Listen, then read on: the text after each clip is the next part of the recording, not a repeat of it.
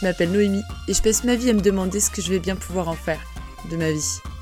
J'ai 27 ans et 4 boulots le cul vissé sur une chaise de bureau.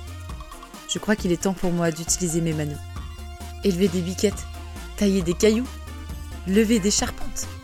Avec Estuf, je pars à la rencontre de ceux qui plantent, qui bâtissent, qui élèvent et qui scient, de ceux qui collaborent avec la terre et la matière, et qui chaque matin façonnent notre monde de leur nom. On discute de leur quotidien sans formalité. On dégomme les clichés et les idéalisations qui entachent leur univers. On parle du positif et du négatif pour connaître leur vraie réalité. Et enfin, on décrypte leur vision de leur métier et surtout son avenir face aux bulles socio-climatiques qui nous attendent. Le tout sans se prendre trop au sérieux, évidemment.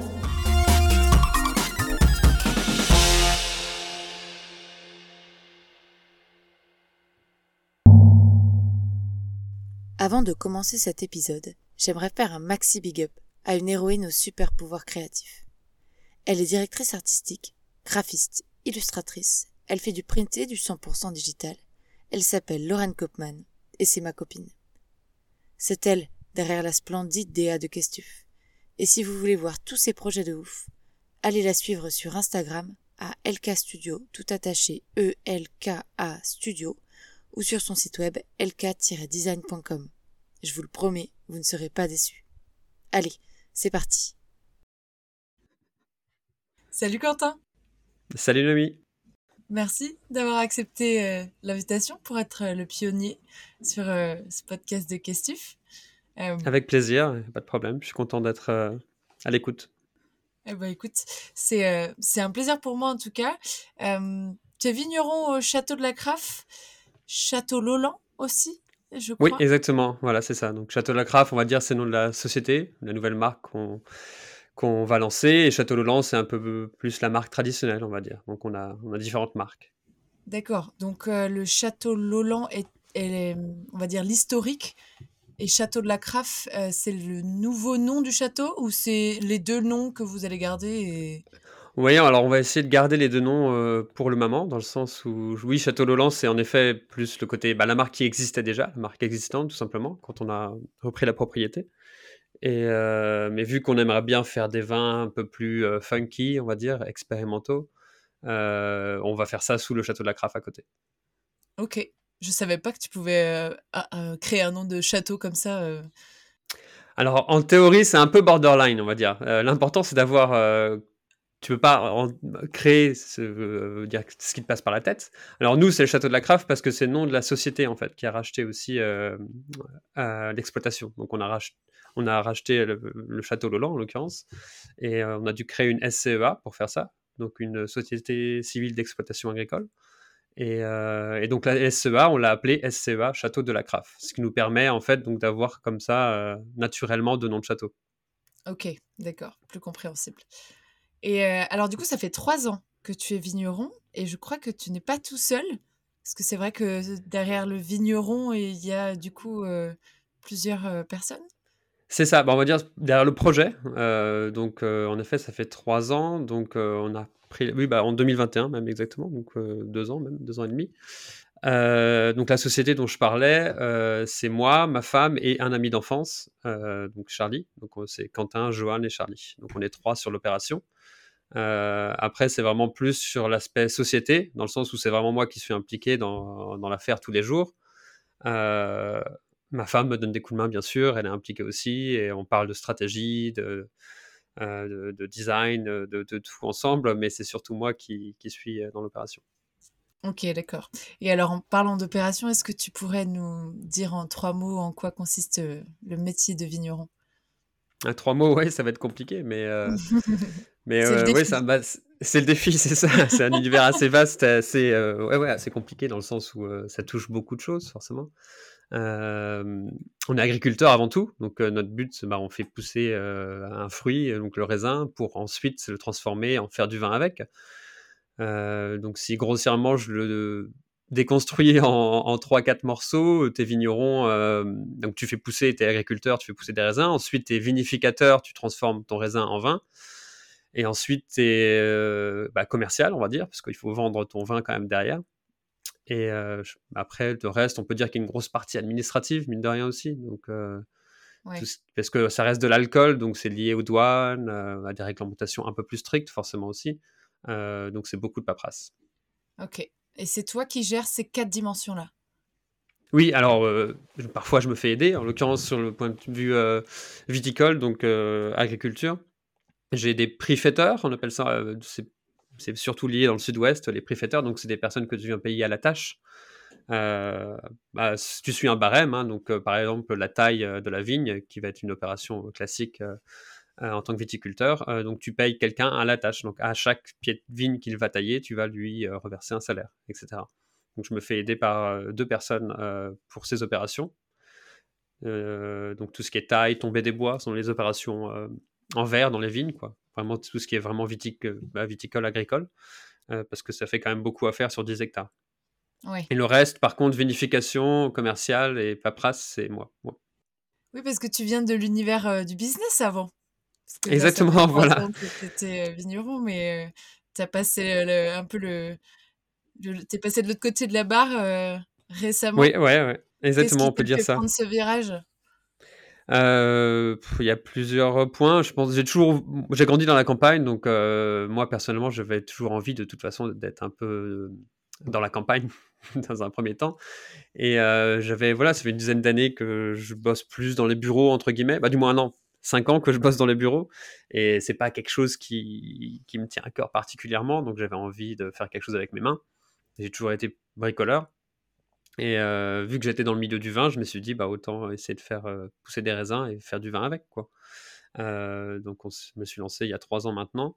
Et en effet, avant, j'étais plus dans le commerce, marketing, etc. Donc, c'est pour ça que c'est peut-être plus facile pour moi de m'occuper de la paperasse et de l'aspect commercial, où je suis forcément plus impliqué. Et l'aspect viticulture, où je suis encore, on va dire, nouveau là-dedans, j'y vais au fur et à mesure. Quoi. Et ça me prend plus de temps aussi. Ouais, je veux bien le croire. Et puis, je sais pas dans quelle mesure c'est c'est complexe, mais tu es dans un, sur un terroir où c'est des grands noms. et je je sais pas dans quelle mesure c'est simple de s'installer en tant que nouveau jeune vigneron sur, des, sur des terroirs si réputés. Oui, bah, il y a des, il y a des avantages, des inconvénients, on va dire. En effet, il y a beaucoup qui a été fait, parce que c'est c'est une région, bah, Bordelais, une région viticole historique, on va dire, comme euh, la Bourgogne, comme beaucoup de régions en France ou dans le monde. Mais euh, donc il y a un bagage derrière. Et donc en tant que petit nouveau, on n'a euh, aucun lien entre guillemets, bah, moi personnellement avec la Gironde, car je suis lorrain, donc du nord-est de la France. Mon associé est lorrain aussi, donc on est amis d'enfance, et ma femme est irlandaise, donc on n'a absolument rien à voir avec dire, la Gironde, entre, guillemets, d'origine. Donc c'est vrai qu'on arrive un peu euh, en tant que petit nouveau. Quoi. Mais après, tout le monde est très gentil. Euh, donc on est à Franc, à l'est euh, de la Gironde, hein, vraiment à la limite de la Dordogne, à l'est de Saint-Émilion, 10 km de Saint-Émilion. Est-ce que tu, ça me fait penser, est-ce que tu as vu, il y a eu la visite du roi Charles III récemment à Bordeaux, et, c'est une vigneronne engagée qui, je crois, elle est pas loin de chez toi. Exactement, tu as raison. Elle est sur Puisseguin ou Lussac, si je dis pas de bêtises, une des deux. Exactement, c'est Lussac, je crois. Et elle, euh, bon, elle s'appelle Noémie, alors c'est pour ça que ça va. Ah, facile. Et elle, elle, elle, aussi, elle utilise des, euh, des techniques d'agroforesterie. Elle a, elle a un, vignoble quand même qui me semble assez engagé, je crois, ce que j'ai lu. Mhm.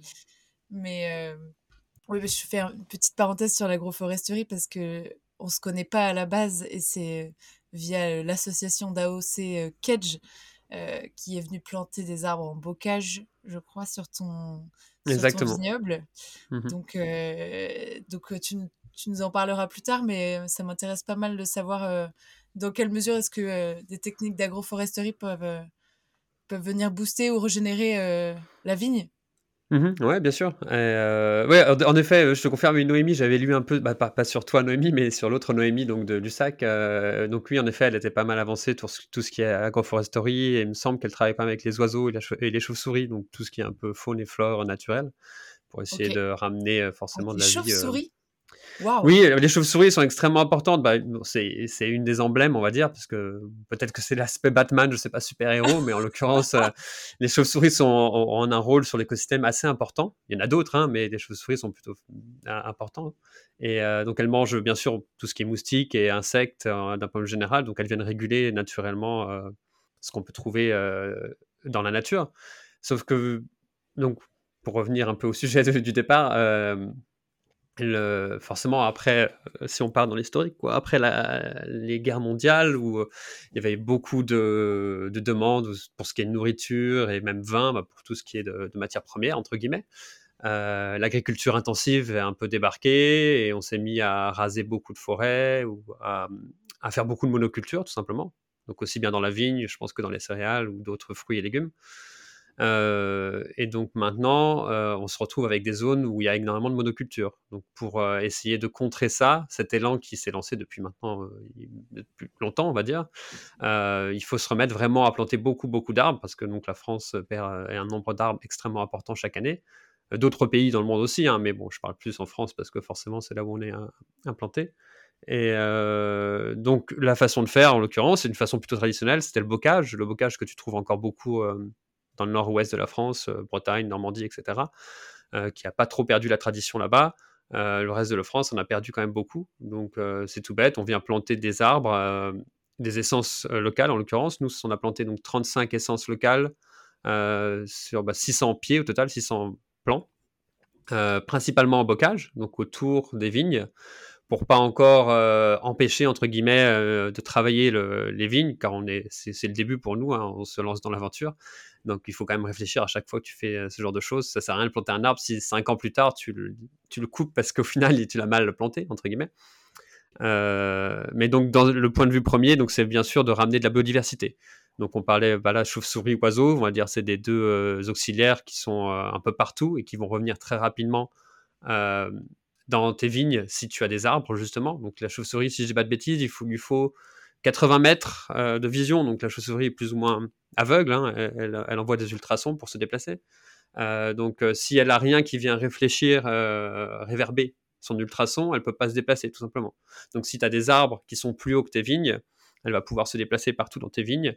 Et donc c'est tout bête, hein, mais tu n'auras jamais des chauves-souris en plein milieu de tes vignes, à part une seule espèce de chauve-souris qui fait vraiment qui vole très très bas et elle peut s'aider avec les vignes. Mais sinon, la majorité des autres chauves-souris, il leur faut des arbres pour se déplacer. Donc c'est un exemple tout bête, mais c'est, euh, ça parle plutôt bien euh, à, beaucoup de personnes et c'est une façon facile, on va dire, de le comprendre. Quoi. Oui.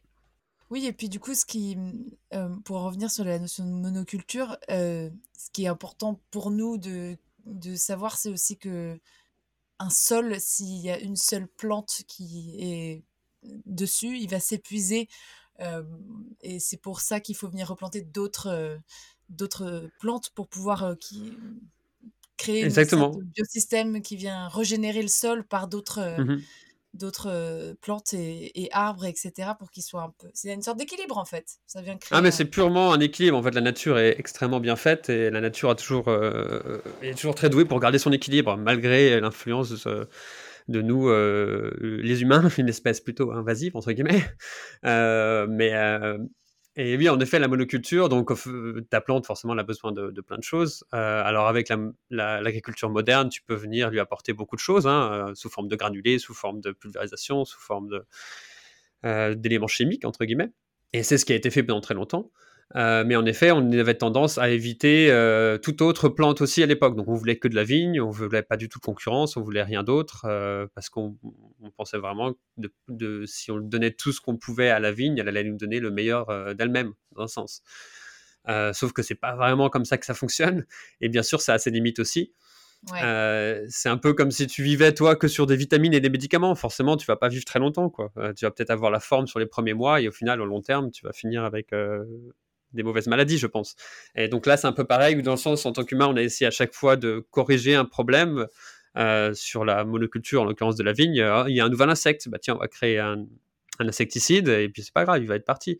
Mais vu qu'on liquide cet insecte, il y en a un autre qui prend le dessus, etc. etc. C'est vraiment une boule sans fin, en fait, parce que nous, on n'est pas capable d'équilibrer la nature euh, en tant qu'humain.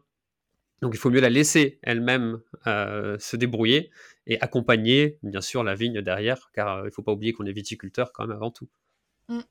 Bah, pour revenir un peu sur le métier de vigneron, ça nous montre aussi à quel point il évolue, parce que ça, c'est un savoir qui vient avec, avec les années, et puis la, la technique aussi, l'innovation, la manière de comprendre un savoir-faire et une connaissance du sol. Ça vient pas, ça vient pas comme ça, et ça montre à quel point c'est des métiers qui évoluent. je fais, je fais une petite transition pour revenir sur le, le côté vraiment très vigneron Mmh dans le quotidien, parce que comme tu sais, l'objectif de ce podcast, du coup, c'est de, de pouvoir en savoir plus sur le quotidien des métiers de l'agriculture et de l'artisanat. à travers des petits jeux cocasses, burlesques, je dirais même. Oui, bien sûr, avec plaisir. Et écoute, déjà, pour se mettre un peu dans le bain, c'est vrai que là, on a, on a fait une belle entrée en matière, mais sur l'aspect sur l'aspect burlesque, je ne sais pas si tu sais ce qui s'est passé en septembre, le 10 septembre, dans un petit village du Portugal. dans l'univers du vin. C'est un fait divers qui. Oui, je pense avoir une idée, ouais, ouais. Alors, qu'est-ce que tu dirais que c'est? J'ai dû voir les vidéos sur internet. C'est euh, les cuves, une ou deux cuves qui, ont, qui ont été ouvertes et donc il y a du vin qui a dévalé, on va dire, les pentes d'un village du Portugal, non C'est ça? Exactement. Il y a 2 millions de litres de vin qui ont mmh inondé un village. Ouais, ouais. C'est une vidéo qui a fait le tour du monde.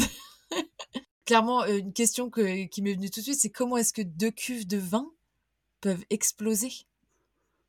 Je sais pas, genre, pour être franc, j'ai pas lu exactement ce qui s'était passé, comment euh, le propriétaire a dû justifier ce qui s'est passé. Mais alors, ou ça peut être un accident, c'est tout bête, euh, ça a été mal fermé, je sais pas, ou euh, une, un problème de manutention, tu, tapes dedans, tu t'ouvres la vanne, ou tu éclates carrément le bas de la cuve, je sais pas, c'est possible. Ou pourquoi pas criminel, je sais, je sais que ça s'est vu dans le passé, où tu as des personnes mal intentionnées qui rentrent dans les et qui ouvrent les vannes. je sais que ça s'est passé parfois. Ah. donc, je ne sais, je pas, je vais pas m'avancer, hein, j'ai pas lu, euh, j'ai pas approfondi le sujet, mais c'est, il peut y avoir pas mal de raisons, quoi. Oui. moi, je me suis dit qu'ils allaient sûrement, euh, c'était sûrement une question de, de, bénédiction générale de tout le village. Peut-être. Ça peut être une bonne façon de voir la chose aussi. Exactement. Bon, écoute. Euh, voilà, je pense que c'est une belle entrée en matière pour avoir les, mis, les pieds dans le, dans le raisin. Je te propose de passer au premier jeu le premier jeu de ce podcast, c'est ce que j'appelle le Askip Quiz. Et l'idée, c'est de venir dégommer un peu euh, à coup de savate euh, les idées reçues euh, qu'on peut avoir sur un, métier. Et il y en a beaucoup, surtout dans l'univers de l'agriculture et de l'artisanat. Et écoute, je te propose de te lister des, des clichés et tu me voilà, tu me feras le plaisir de rétablir la vérité. je, vais essayer, je vais faire mon mieux, je te garantis rien. bon, déjà, il y en a un grand classique. Mmh Le vigneron est un ivrogne. Qu'est-ce que tu en penses? Euh, Si, je dois dire que bah, c'est pas que c'est vrai, mais on a forcément un rapport à l'alcool. Euh, il faut qu'on aime ça. Je veux dire, si t'es vigneron et que tu bois pas de vin, c'est quand même compliqué. Hein, euh, on va pas se mentir. Donc, ivrogne, c'est peut-être un terme un peu poussé, mais mais, euh, mais c'est sûr qu'on a tendance à bien aimer le vin en tant que vigneron, bien sûr. On doit, euh, on doit, on doit promouvoir notre produit euh, non seulement de cette façon, mais si on n'adore pas ce qu'on fait, ça n'a pas de logique non plus. Quoi. Oui. Après, du coup, tu bois du vin tous les jours? Tu as une dimension Non, non, quand même pas. Ok. non, non, j'essaye quand même de faire gaffe. C'est, quelque... L'alcool est quelque chose de sérieux, bien sûr. Hein, on connaît tous des, personnes qui ont des problèmes avec l'alcool. Et donc, euh, forcément, euh, il faut être responsable un minimum, quoi. Et garder la forme aussi, hein, mine de rien. Oui. Comme je te disais, vu que moi je suis néo-vigneron, euh, je faisais pas beaucoup de tracteurs jusqu'à il y a trois ans, même pas du tout. Et même si je faisais un peu de boulot physique, c'est pas la même. Donc, personnellement, moi, si je bois de l'alcool tous les jours, je vais me faire mal au dos rapidement ou je vais me, faire mal. ça va mal se passer. il faut que je sois en bon état pour travailler, quoi. Ok. Bon, et du coup, c'est c'est pas forcément parce que tu travailles les pieds dans la vigne que tu es un pied de vigne, quoi. En gros. Non, exactement. ok. le deuxième, c'est euh, que le vigneron est souvent un enfant de vigneron, fils ou fille, que ce serait une affaire un peu familiale, que c'est difficile à intégrer comme milieu. Euh, alors c'est sûr que je pense souvent c'est le cas, forcément une affaire familiale, parce que comme beaucoup de milieux agricoles, c'est quelque chose d'assez gros et conséquent, je pense, au niveau euh, de la euh, de, la propriété, tout simplement. Généralement, c'est une famille qui, euh, année après année, s'est vraiment investie et a réussi à avoir des terres, etc., et à faire quelque chose de ces terres. Donc, forcément, souvent, c'est de la passation entre euh, père et fille, père-fils, mère-fille, mère-fils. avec les générations d'après. après, je pense que ça change énormément, dans le sens où c'était peut-être pas plus facile, mais on gagnait peut-être plus d'argent, il fut un temps, il y, a, peu de temps, dans le vin, je parle en l'occurrence. ces derniers temps, il y a beaucoup de personnes qui sont pas forcément prêts à y aller parce que c'est un boulot compliqué. Tu travailles beaucoup, tu as beaucoup d'heures par semaine, tu les comptes pas du tout forcément, hein, tu es à ton compte. Euh, tu as tous les aléas climatiques de ces dernières années qui vont pas t'aider non plus.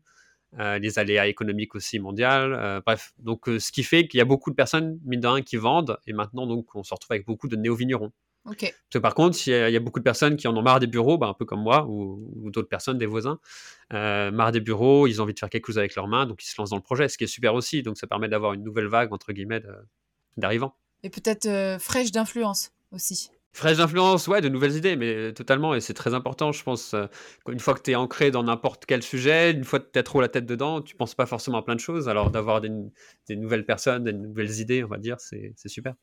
Oui, c'est clair. Et euh, je pense que ça pourrait euh, amener de nouvelles innovations aussi au vu des nouveaux enjeux, parce que c'est vrai que quand on choisit, du coup, avec toute sa volonté d'y aller malgré toutes ces informations assez négative, on va dire, euh, sur le, milieu, euh, parce qu'il y a une vraie motivation derrière et que potentiellement ça va apporter euh, beaucoup au milieu. Ouais, tout à fait.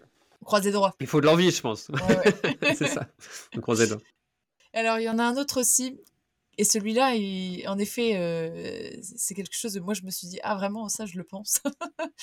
et je pense que c'est c'est pas forcément vrai. c'est que le vigneron vit dans un château. Euh, non, euh, je pense pas spécialement. Alors c'est vrai que en plus le terme château est souvent lié plus au Bordelais, hein, euh, même si tu trouves un peu de châteaux en Bourgogne ou dans le sud de la France ou dans la Loire, bien sûr.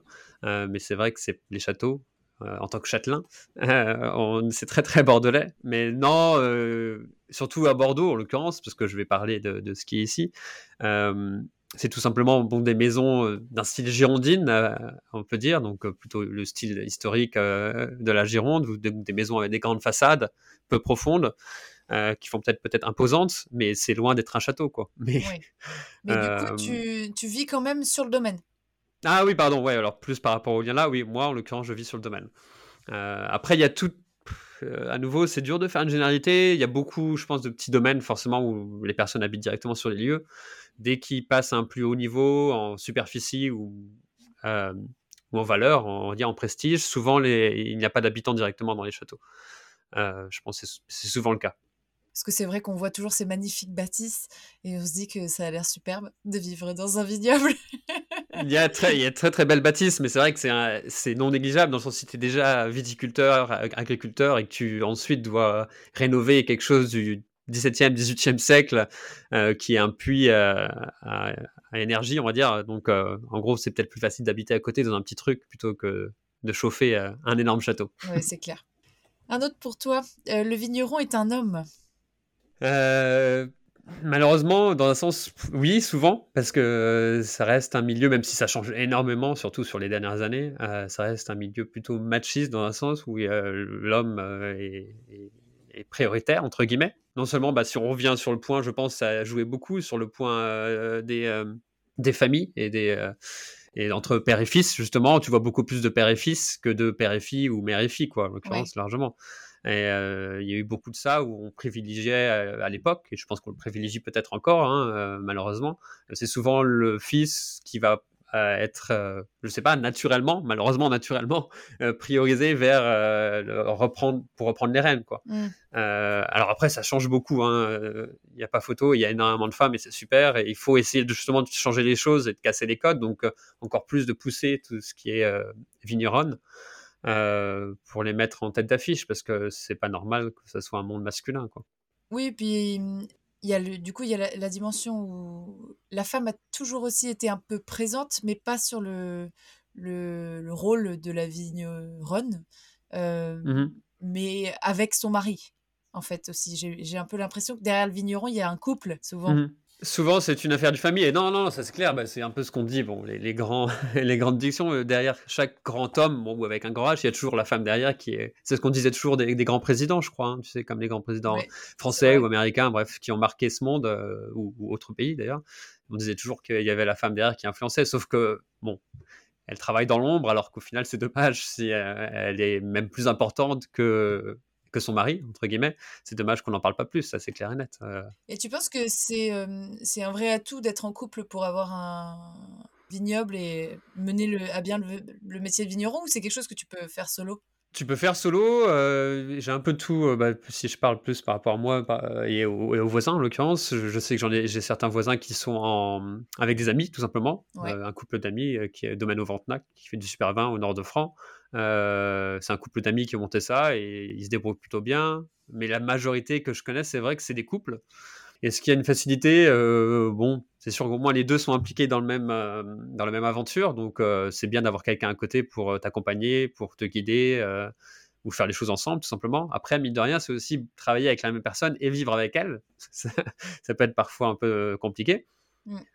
et après, il y a l'autre aussi niveau, c'est quand tu as des enfants, en l'occurrence. moi, j'ai deux enfants, et donc là, après, c'est encore autre chose, parce que c'est vraiment la vie de famille qui, est, qui tourne autour du métier, quoi. C'est potentiellement un, engagement familial, quand même, globalement. Ouais, globalement, je pense que ça le reste quand même. Mm. Non seulement parce que si, si tu as une famille, euh, que ce soit couple, pas couple, ou avec amis, ou, euh, tout le monde est impliqué. Si tu es impliqué dedans et si tu vis sur le lieu, tu as forcément un rythme de vie qui euh, va suivre l'agriculture. Ouais. bah écoute, merci d'avoir remis les, les, points sur les, sur les J. Oui, j'espère, je sais pas. Dis-moi, j'ai apporté mon, mon, point de vue, j'espère que c'était clair. D'avoir rétabli l'honneur des vignerons. non mais, très bien, c'est clair. Euh, écoute, en parlant d'honneur, euh, le vigneron, euh, c'est un peu un, un fleuron du savoir-faire agricole français à l'international. Et ça me fait me dire, est-ce que toi, tu as une vision particulière du, de l'univers vinicole français en termes de rayonnement international et même par rapport à comment il fonctionne euh, en France? Euh, ouais, alors c'est sûr, j'essaie de. c'est vrai que ça fait beaucoup de questions dans une seule. Commence par celle que tu veux. Mais euh, alors, oui, du point de vue, on va dire, économique ou prestige de, du vigneron français, euh, et l'influence mondiale, entre guillemets, parce que c'est sûr qu'on euh, a un impact énorme, non seulement sur l'économie française, si on parle purement économique, si je dis pas de bêtises, le monde des vins et spiritueux est, est numéro un ou numéro 2 avec la mode. Donc on est vraiment à chaque fois kiff kiff en fonction des années euh, sur les exportations. Donc sur vraiment sur le volume euh, en, valeur euh, des exportations. Donc ce qui est plutôt forcément pas mal. et c'est un prestige, hein, forcément, c'est vu de façon noble, entre guillemets, de, façon noble, c'est pas forcément le bon terme, mais de façon comment dire C'est un peu luxe, il y a cette dimension. Luxe, ouais, ouais, c'est luxe, ouais, luxurieuse, et c'est vrai.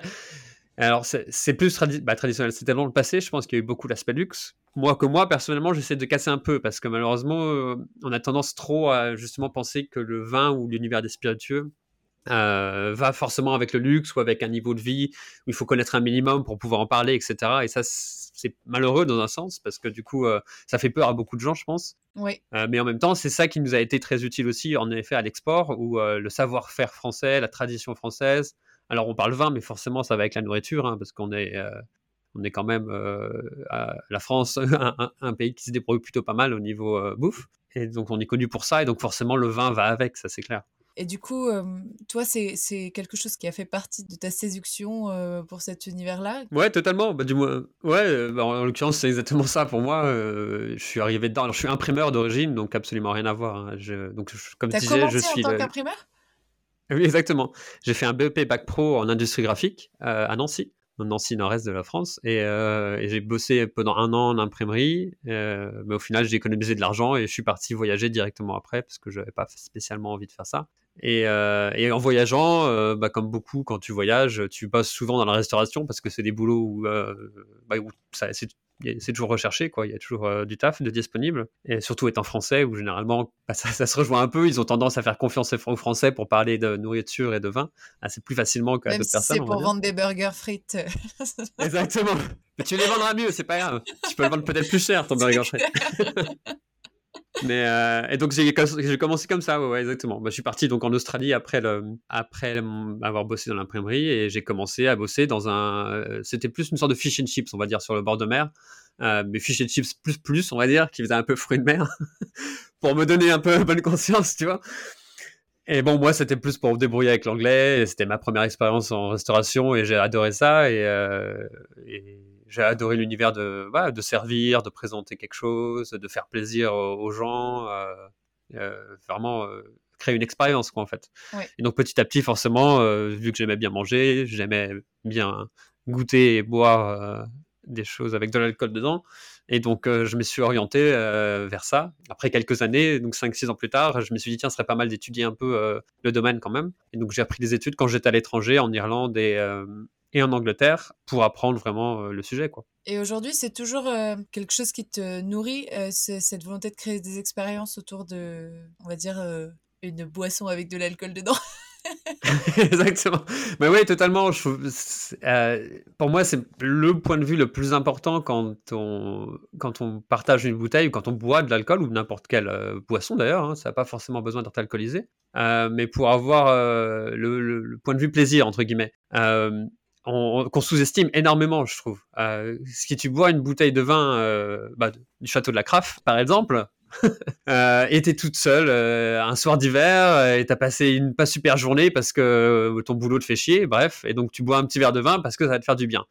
Bon, certes, tu vas peut-être le trouver bon, mais bon, sans plus, quoi. Et si par contre, la semaine d'après, tu goûtes exactement la même bouteille et t'as passé une super journée, euh, t'es avec la personne de ta vie en face de toi et vous, vous êtes super amoureux, bref, euh, je pousse l'extrême, hein. et ben là, la bouteille, elle va être absolument divine, majestueuse, tu vois, ça va être la meilleure bouteille de vin que t'aies jamais goûté. Et ça, je pense qu'on on n'y pense pas, mais le- on est tellement influencé forcément par des facteurs extérieurs. Euh, quand on goûte quelque chose, alors je parle vin, mais pour moi, nourriture aussi, ça, ça se fait tout à fait aussi. Ou film, c'est tout bête, tu vois, tu, Oui, oui, tu vas voir vrai. un film et t'es de mauvaise humeur, tu vas pas apprécier le film autant que si t'es- t'as la patate parce que tu vas aller voir ce film, quoi. C'est vrai, et puis euh, je trouve que on entend souvent euh, cette, tu sais, ce, ce fait divers qui dit que euh, les, grands jurys les- ont été trompés par euh, une petite piquette, euh, mais parce qu'en fait il y a ce, tout le contexte aussi autour qui doit faire énormément dans, dans l'évaluation d'un vin, et que c'est c'est pas sûr qu'avec une très très bonne bouteille euh, dans un contexte déprimant on, on ait la même euh,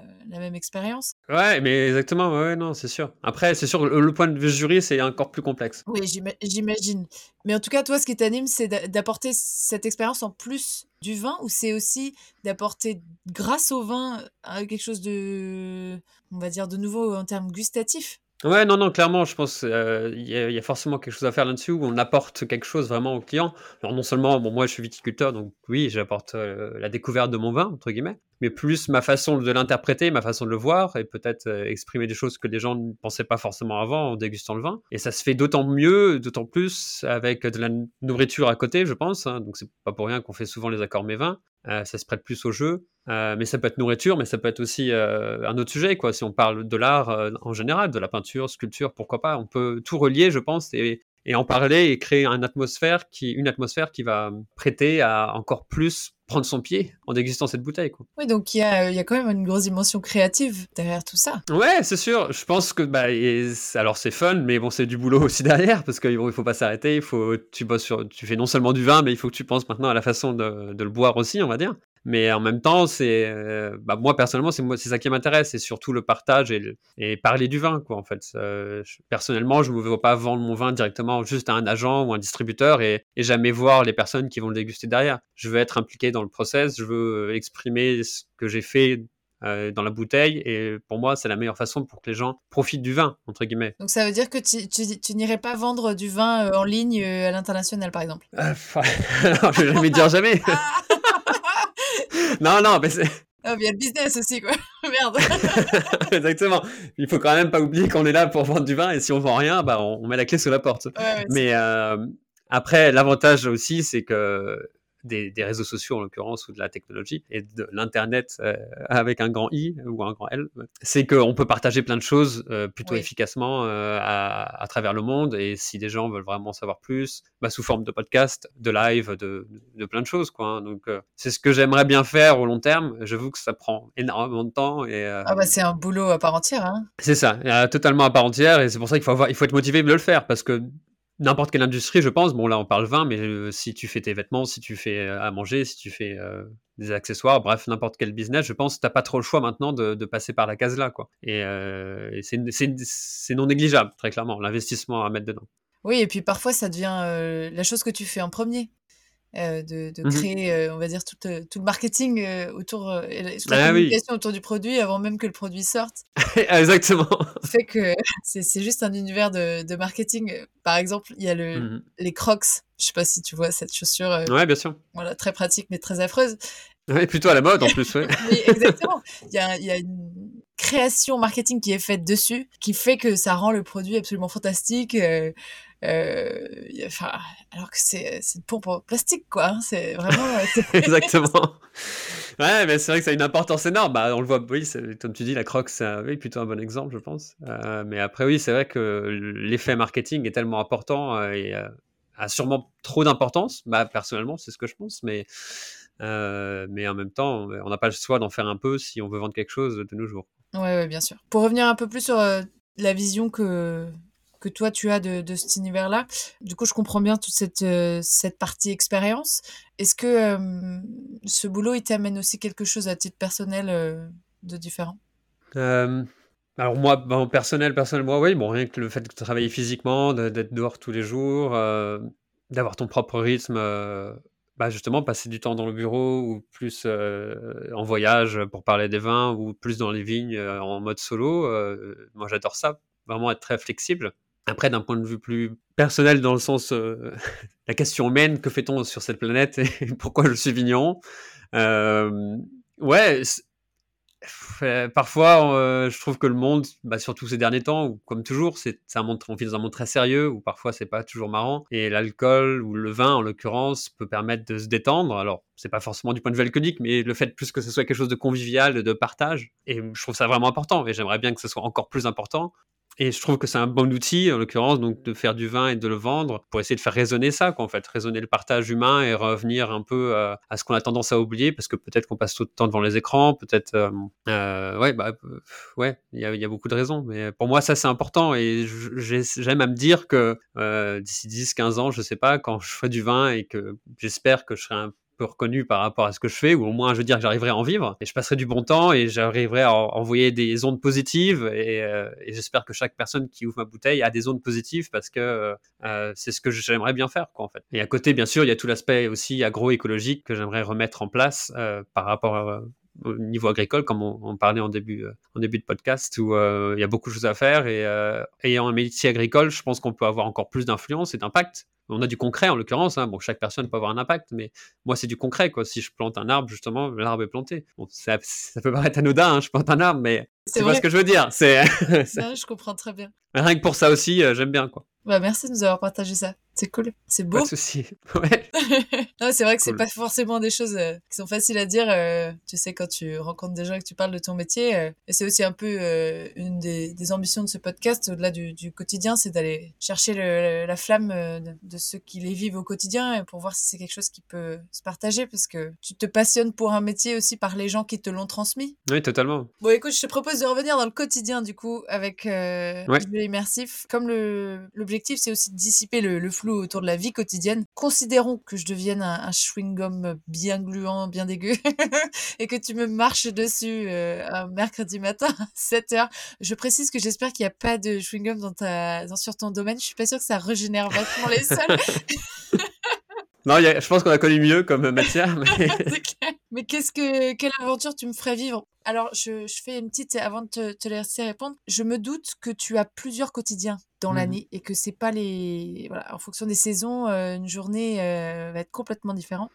Alors, choisis Mhm. celle qui te peut-être te paraît la plus représentative de ton métier et s'il y en a pas, celle que tu préfères.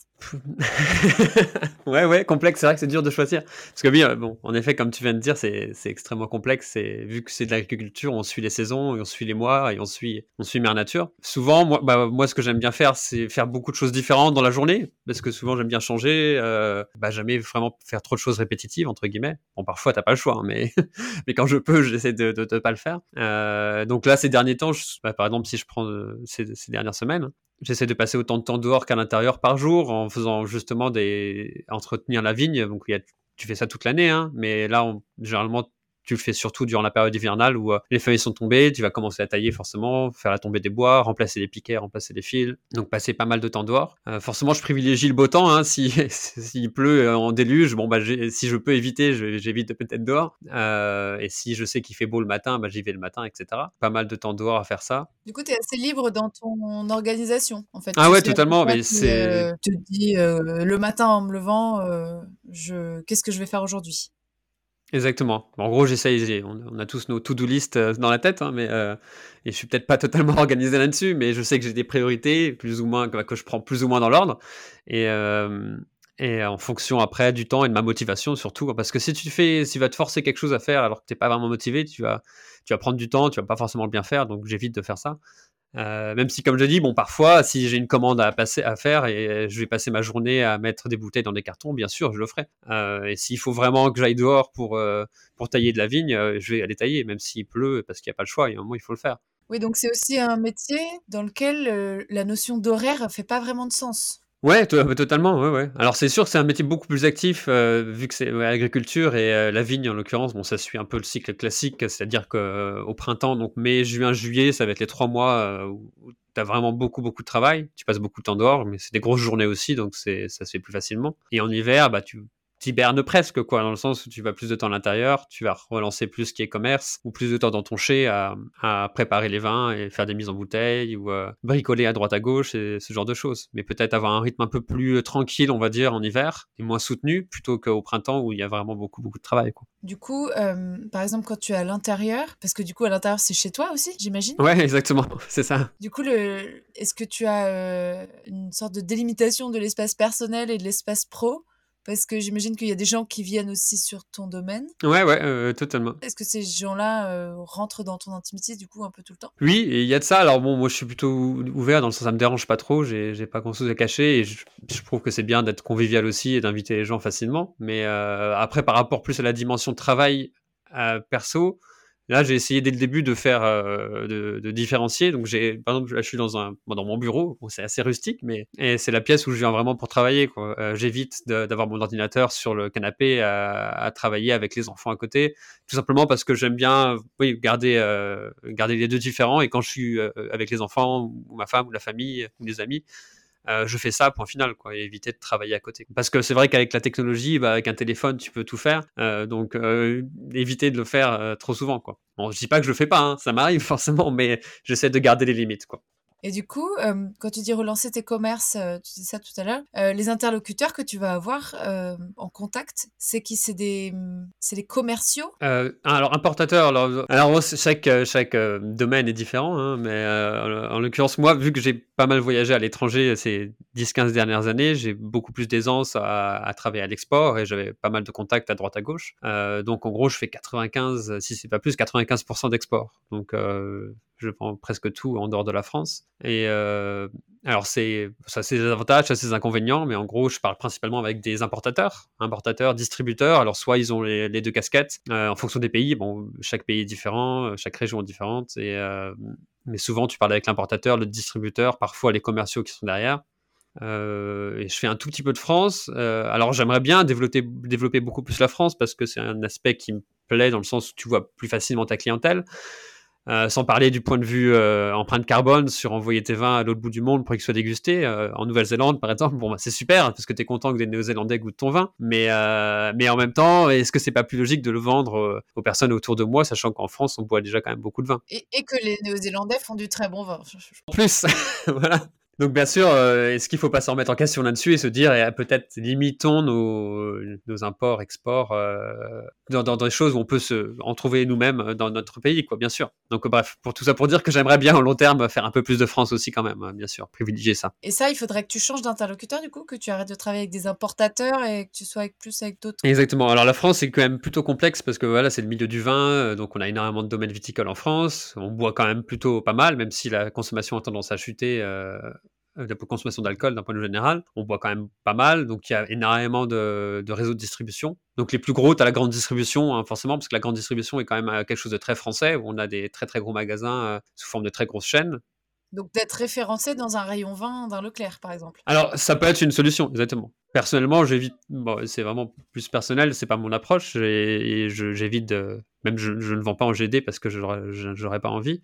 Euh, mais je préférais plus privilégier forcément des réseaux cavistes aussi, où toi, tu peux directement entreprendre d'être en, en, contact direct avec les cavistes aussi. Hein. C'est tout simplement plus de boulot après, parce que tu imagines que tu as plein d'interlocuteurs si tu vends ton vin en direct avec les cavistes. Euh, mais ça se fait tout à fait et, c'est mieux à privilégier, je pense. Mais ouais, il y a plein de façons différentes de vendre ou via des agents commerciaux en l'occurrence. Les agents, ça se fait quand même beaucoup, donc c'est des multicartes, on appelle ça, et souvent ils, ont, ils représentent plusieurs domaines, et, euh, donc il va vendre, lui, il fait du porte-à-porte au niveau des caves ou des, des, restaurants, etc., et il va vendre ton vin, quoi. Parce que toi, ça c'est un temps que tu n'as pas, en fait. Bah oui, bah exactement, c'est vraiment, pour le coup, vraiment une question de temps, bon, forcément d'argent aussi, parce que c'est de l'argent, le temps c'est de l'argent, etc. Quoi. Si, si je suis pas là à faire travailler dans les vignes, c'est que je vais dépenser et j'ai payé quelqu'un pour qu'il soit dans les vignes à ma place. Donc euh, il faut toujours réfléchir à l'impact que ça a derrière, mais, mais c'est sûr que c'est extrêmement chronophage, quoi. Surtout il y a énormément de compétition, donc il faut euh, faire du non-stop, du, bah, c'est du démarchage, tout simplement, hein, pour que la personne goûte ton vin. Si la personne goûte le vin, bah, il faut qu'elle l'aime assez pour la commander, mais il faut que tu arrives au bon moment, parce que s'il est,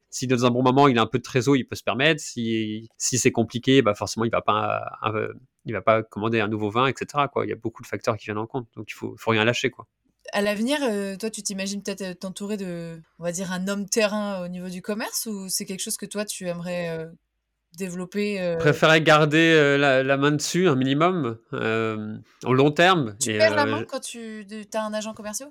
Bah, tu fais pas tout, quoi, en fait. Et tu perds un peu ce que je te disais au départ, le contact que moi j'aime bien, en l'occurrence, avoir le contact directement avec les personnes qui vont ou revendre ton vin si c'est un caviste, un, un, restaurant, etc. Ou, euh, ou vendre directement aux, particuliers, bien sûr. Et donc, si tu as quelqu'un qui le fait à ta place, bon, bien sûr, ça te soulage, hein, c'est non négligeable, mais euh, c'est une partie du métier que personnellement j'apprécie bien, quoi. Dans un monde parfait, j'aimerais bien faire pas mal de ventes directes aux consommateurs, tant qu'à faire.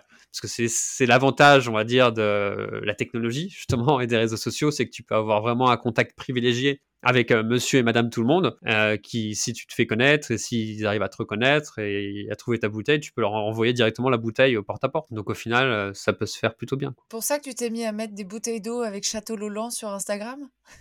Exactement, c'est ça. Oui. Non, là, c'était vraiment pour le fun. Euh... C'est pour la petite référence. Je suis allée sur ton Instagram et j'ai vu euh, du coup une bouteille d'eau avec Château Lolan, une bouteille de whisky ou de gin, je sais plus. C'est ça, exactement. Et je me suis dit, mais en fait, il fait pas que du vin. Non, non, c'était purement pour. Euh, je me suis dit, oh, on est sur une belle tentative de concept de communication qui est super sympa. voilà, c'est un concept un peu décalé. En l'occurrence, bon, je suis pas trop, bah, je suis pas trop réseaux sociaux.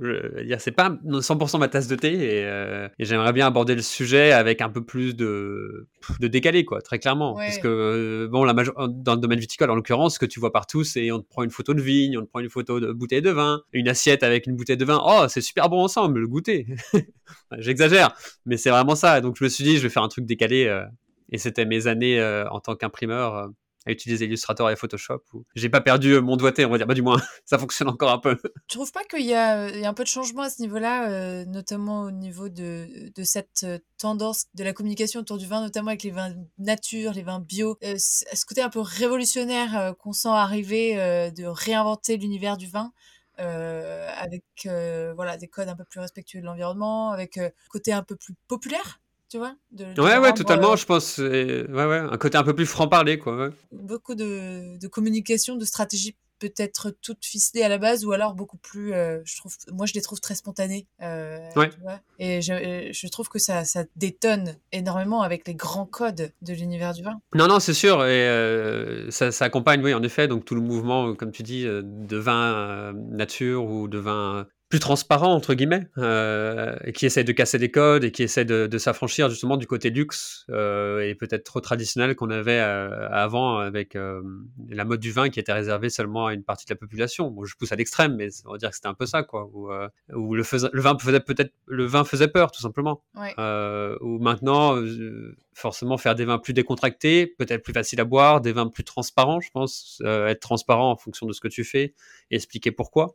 Euh, les gens sont prêts à l'entendre et, euh, et c'est comme ça qu'on peut, c'est sûr, toucher une nouvelle clientèle euh, avec des, des personnes qui veulent pas trop se prendre la tête et qui sont contents d'avoir quelqu'un qui leur parle euh, sans blabla entre guillemets quoi, sans sans essayer de leur vendre le terroir et tout ce qui va derrière quoi entre guillemets. Plus de d'honnêteté au final. D'honnêteté, authenticité dans un sens, ouais, voilà, un truc plus plus direct quoi. Moi, j'aime bien cette tendance.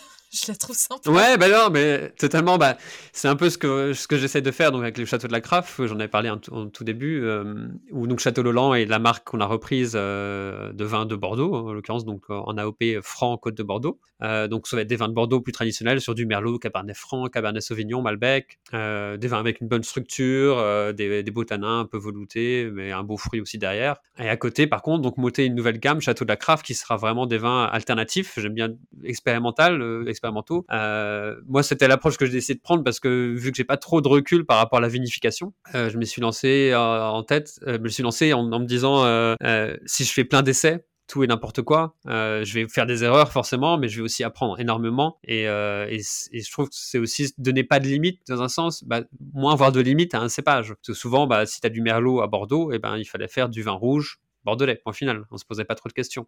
Euh, alors que depuis trois ans, j'ai pu faire euh, du pétillant naturel, euh, rosé avec du merlot. J'ai fait du blanc de noir avec du merlot. J'ai fait des vins mutés avec du merlot. J'essaie de faire du vin sous voile avec du merlot. J'essaie de faire plein d'essais, des choses pour apprendre et aussi, je pense qu'il y a des choses qui sont très bonnes et qui vont que les gens vont apprécier à découvrir. Je trouve que ça permet aussi à des gens de percevoir l'univers du vin de, manière beaucoup plus accessible. Euh, tu vois, ça, ça rapproche. Je pense aussi quelque chose qui viendra euh, transformer la profession euh, et le rapport qu'elle a avec euh, la clientèle de manière assez structurelle. J'ai hâte de voir. Ouais, ouais, j'espère. Ouais, non, non, c'est clair. Euh, mais c'est sûr que souvent, bon, après, c'est souvent contrasté aussi, et c'est vrai que c'est dommage. Euh, c'est que, bon, maintenant, même si comme maintenant ça commence à, se calmer, mais je pense au début des vins nature, entre guillemets, au début, quand euh, la, mode a commencé il y a 5, ça peut-être il y a 5 ans, je sais pas, environ, quand on a, on vraiment commencé à en entendre parler.